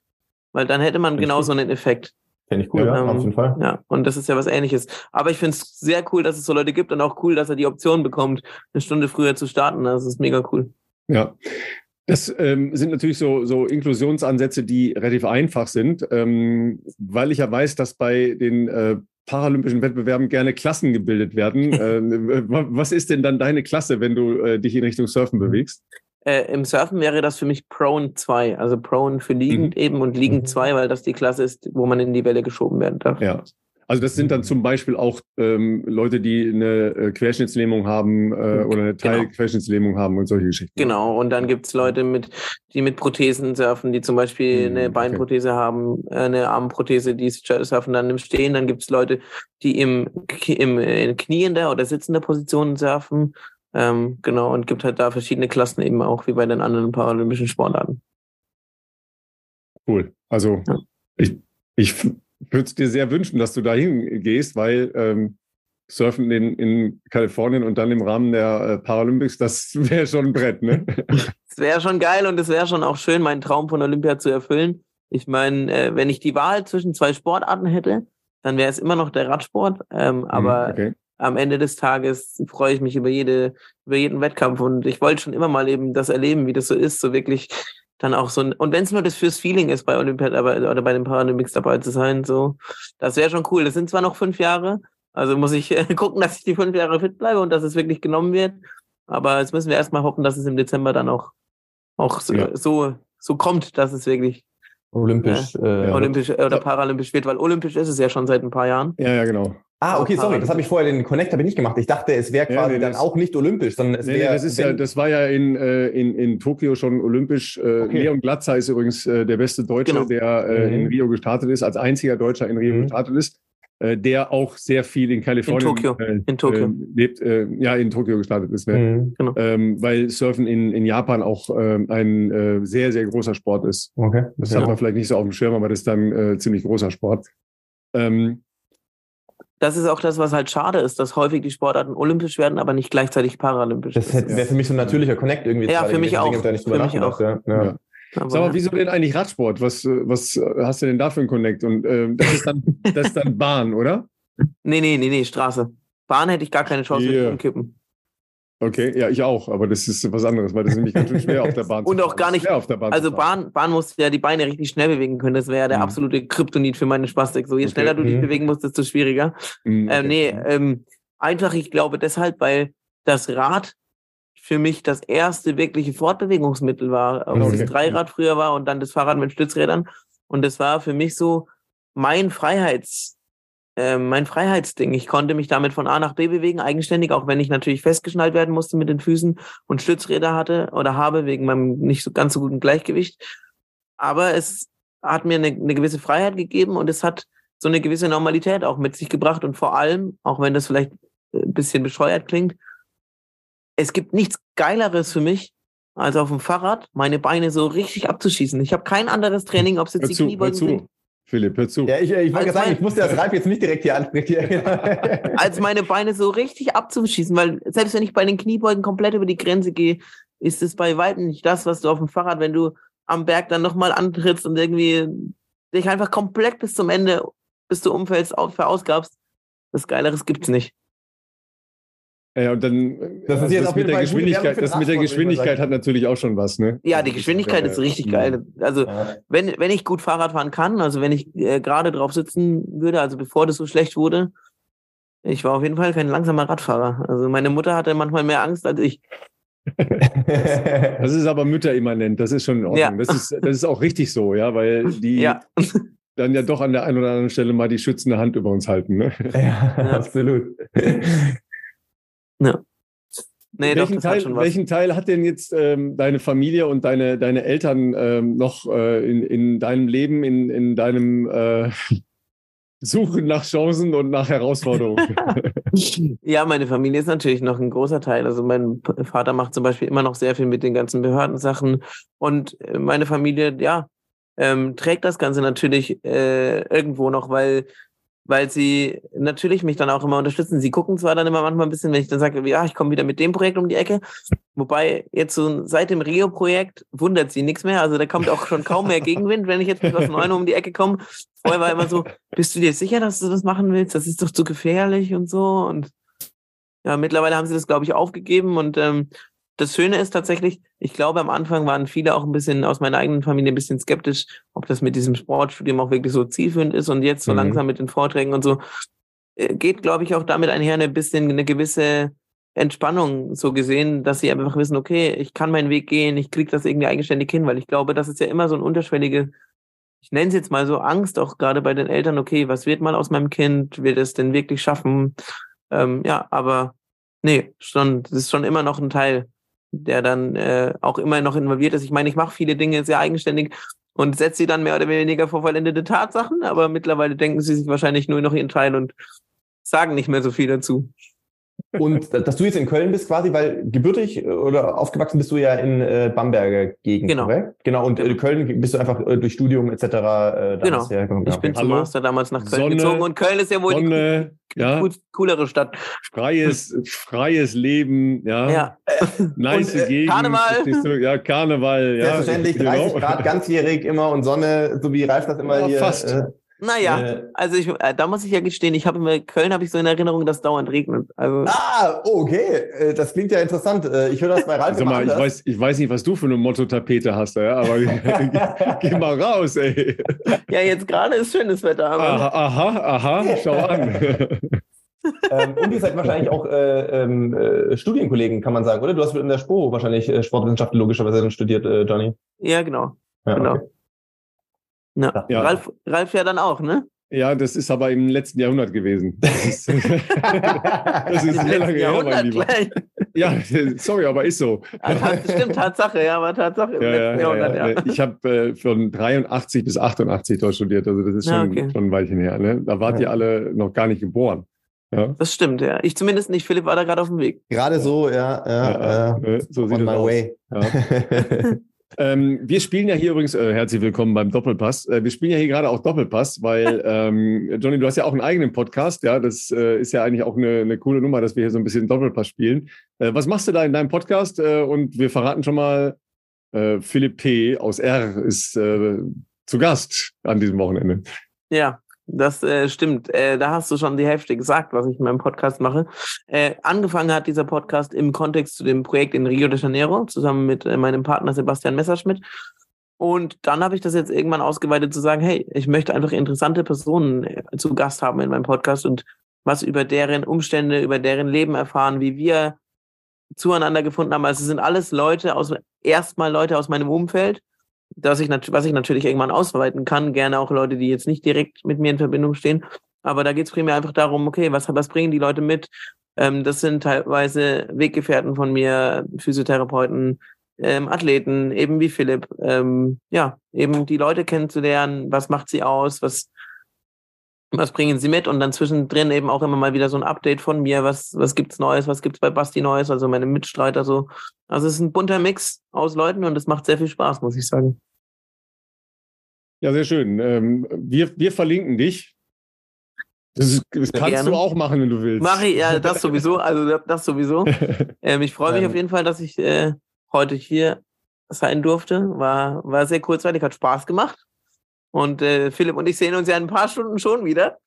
Wir sehen uns genau zu, zur nächsten Aufnahme heute Abend nochmal, ähm, dann mit deinem äh, Podcast-Partner. Ähm, äh, ich möchte auch nochmal hier einmal mehr betonen, äh, wie spontan Johnny war, weil wir gewohnt frühzeitig unsere Gäste einladen und ich dann sagte, ja gut, ey, wenn ich mit Johnny echt die Woche, äh, also bei ihm zu Gast bin, wäre das doch auch perfekt, wenn wir sozusagen dich bei uns haben, weil inhaltlich wird das natürlich trotzdem ein bisschen anders sein von den Schwerpunkten her. Ähm, und genau, in dem Fall werden wir quasi so eine, wie es Freitag sagte, so einen äh, Joint Venture diese Woche haben. Freitag gibt's unsere Folge, Freitag 5 Uhr wird die online gehen, äh, überall auf, äh, ihr wisst ja, bekannten Podcast-Plattformen. Äh, ich nehme mal an, bei dir ist das ähnlich, Johnny. Ihr seid genau. wahrscheinlich auch überall vertreten, Spotify, ja. Apple, Deezer und äh, was auch immer noch äh, da verfügbar ist. Ähm, freuen wir uns drauf, äh, beziehungsweise ich bin erstmal gespannt, über was wir heute Abend dann sprechen werden. Ähm, freuen uns aber auf jeden Fall. Das, werden, das werden die ganz gemeinen Fragen. Ich äh, gehe fast davon aus. Ja, ich bereite mich mal seelisch und moralisch auf alles vor. oh je. Und ähm, nee, äh, war, war großartig und ich bin äh, wirklich super happy, dass, äh, dass du dir die Zeit genommen hast, weil ähm, ich glaube, von deiner Einstellung zum Leben und äh, dem Umgang mit, äh, ich sage jetzt mal ganz allgemein Widrigkeiten, äh, kann, können, glaube viele Menschen sich durchaus was äh, was abschauen. Und ähm, demzufolge ja nochmal hier der Hinweis natürlich auch von mir. Wir werden alles Relevante, wo man dich finden kann, hören oder lesen kann, werden wir in den Show Notes mal verlinken.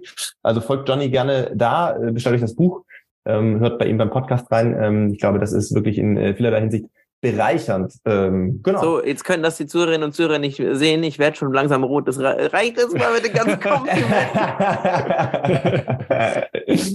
ja, wir sind auch sonst, wir sind auch sonst relativ freundlich zu unseren äh, Gästen. Also mach dir keine Sorgen. Du wirst jetzt hier nicht, hast keine Sonderbehandlung. Ne? Nee, das, das, das, gut. Das wir sind, gut. Wir, wir sind, eine, meistens eine, sind, wir, sind wir nett zu Menschen. Eine sehr, ich würde sagen, eine viel gute Atmosphäre verbreiten wir in aller Regel. Ähm, ja, und das kann ich bestätigen. Das ist, ähm, ist so unser, unser Vibe hier sozusagen. Ja, genau. Aber ja. freut mich, hat mir, hat mir sehr viel Spaß gemacht. Gerne wieder. Ähm, wer weiß, vielleicht laufen wir irgendwann mal zusammen einen Marathon oder was uns auch so einfällt, keine Ahnung. Ja, ähm, äh, Moment. Da, ich wollte gerade sagen, da müssen wir noch Ralf überzeugen, dass wir es am besten zu dritt machen. Das wird noch die, die äh, kleine Challenge werden. Ralf ist durchaus für verschiedenste ähm, Ausdauerabenteuer zu haben. Für den Marathon konnten wir ihn bislang also nicht auf, Ich mache mal, ich mach mal, einen, ich mach mal einen anderen Vorschlag. Wir machen eine Triathlon-Staffel. So sieht es nämlich aus. Das, ja, das habe ich sogar schon mal gemacht in meinem Leben. Ja, weil äh, das mit dem Schwimmen kommt ja häufiger in deinem Trainingsplan vor. Ja. Stimmt. So ein bisschen Radfahren kriege ich, glaube ich, hin. Und angeblich soll der, äh, der Flieger ganz gut laufen können. Ab und ja. zu soll er noch, noch mal die Laufschuhe schnüren. Die, die Füße voneinander kriegen. Ja. Das, können, das können wir sehr gut machen. Ich muss euch allerdings vorwarnen, ich bin ein verglichen mit dem Otto Normalverbraucher ein sehr, sehr, sehr langsamer Schwimmer. Also, ne, aber das ist, äh, ich bin das muss Philipp dann hinten raus, rauslaufen. Ich, ich bin was, davon, davon habe ich, davon habe ich reichlich in den Triathlon-Camps, ja, weil das ist ein großes Manko, ist ja die, äh, die allgemeine äh, Schwimmbefähigung in Deutschland. Ja, ja also ich bin, ja. bin, ja Vorstand in einem Schwimmverein. Äh, unser Hauptaugenmerk liegt darauf, äh, vor allen Dingen natürlich Kindern und, äh, und Jugendlichen, aber überhaupt Menschen Schwimmen beizubringen. Und es kommen auch sehr viele Erwachsene zu uns, weil ähm, das sich über Wasser halten sollte man nicht mit Schwimmen können verwechseln. Ja. Das ist so mein Level, würde ich sagen. Vor allen Dingen, das ist vor allen Dingen bei, äh, für Kinder natürlich auch ganz wesentlich. Oh ja. ähm, es wird dann gerne gesagt, ja, die können schwimmen, aber die können sich maximal ähm, eine Weile halten. und nicht lange über Wasser halten. Ja. Und das, dafür ist Wasser zu gefährlich. Ja, aber ja, siehst du, da, da, geht, da, geht, da geht's mir ähnlich. Also ich habe ich hab dadurch, dass mein Oberkörper deutlich schwerer ist als meine Beine, schwimme ich halt meistens mit Schwimmflügeln und Kraul kriege ich von der Bewegung her nicht hin. Ähm, das heißt, ich mach, muss halt Brustschwimmen und dann habe ich ja. ja. auch noch eine eingeschränkte Bewegung in den Armen. Also ich komme nicht schnell vorwärts, aber ich habe äh, genug Ehrgeiz und Motivation durchzuhalten. Wenn ihr, wenn ihr dann die halbe Stunde, die ich länger brauche als der Rest, muss halt Philipp hinten raus wieder reinlaufen. Du, ähm, ich sitze irgendwo in der Sonne und esse Kuchen, äh, weil man muss ja gefuelt auf das Rad gehen. Aber ich habe hab da gar keinen Stress. ja, äh, tatsächlich, ähm, ich, ich, ich, wir, wir machen jetzt mal ein bisschen Eigenwerbung, ne? Also in meinem, äh, in meinem Schwimmverein äh, leben wir Inklusion, ähm, also e extrem. Ähm, von Kindern, die schwimmen lernen und äh, entsprechende Einschränkungen äh, haben, von äh, amputiert, äh, Bewegungseinschränkungen etc. pp. Ähm, komm mal vorbei, wir können dir das schon. Wo seid ihr denn äh, haltbar technisch ge gebased? Wir sind, wir sind direkt an der Sportschule. Wir sind oh. ja auch angebunden an der Sportschule und äh, da wird halt viel geforscht, halt auch mit. So, dann äh, seid ihr, dann seid ihr Kopfsprung, oder was? Hallo, guck mal, der kennt uns sogar. Ja. Ey, Wahnsinn, ey. Das ist ja richtig, ich sehe schon hier, das ist ein richtig berühmter. Ja, ne? Und äh, wir sind halt auch ein bisschen stolz. Wir haben halt ähm, zwei ukrainische Jungs, die, ähm, die zu uns gekommen sind, weil sie mit ihrer Familie geflüchtet sind. Ähm, und äh, die haben halt auch ähm, eine autistische Behinderung und werden ähm, bei den Special Olympics in Berlin starten. Na geil, ja, sehr cool. Ja, ja okay, äh, hiermit äh, sage ich dem Triathlon auf jeden Fall zu. Ich habe da eben noch Let's Go. Wir, wir laufen zusammen Triathlon. Äh, Kein Problem. Ein, das ist ein sehr cooles Projekt. Also vor allem, wir ja. laufen ihn zusammen, ist auch gut. Wir machen zusammen Triathlon. Wir bestreiten das, ihn zusammen. cool.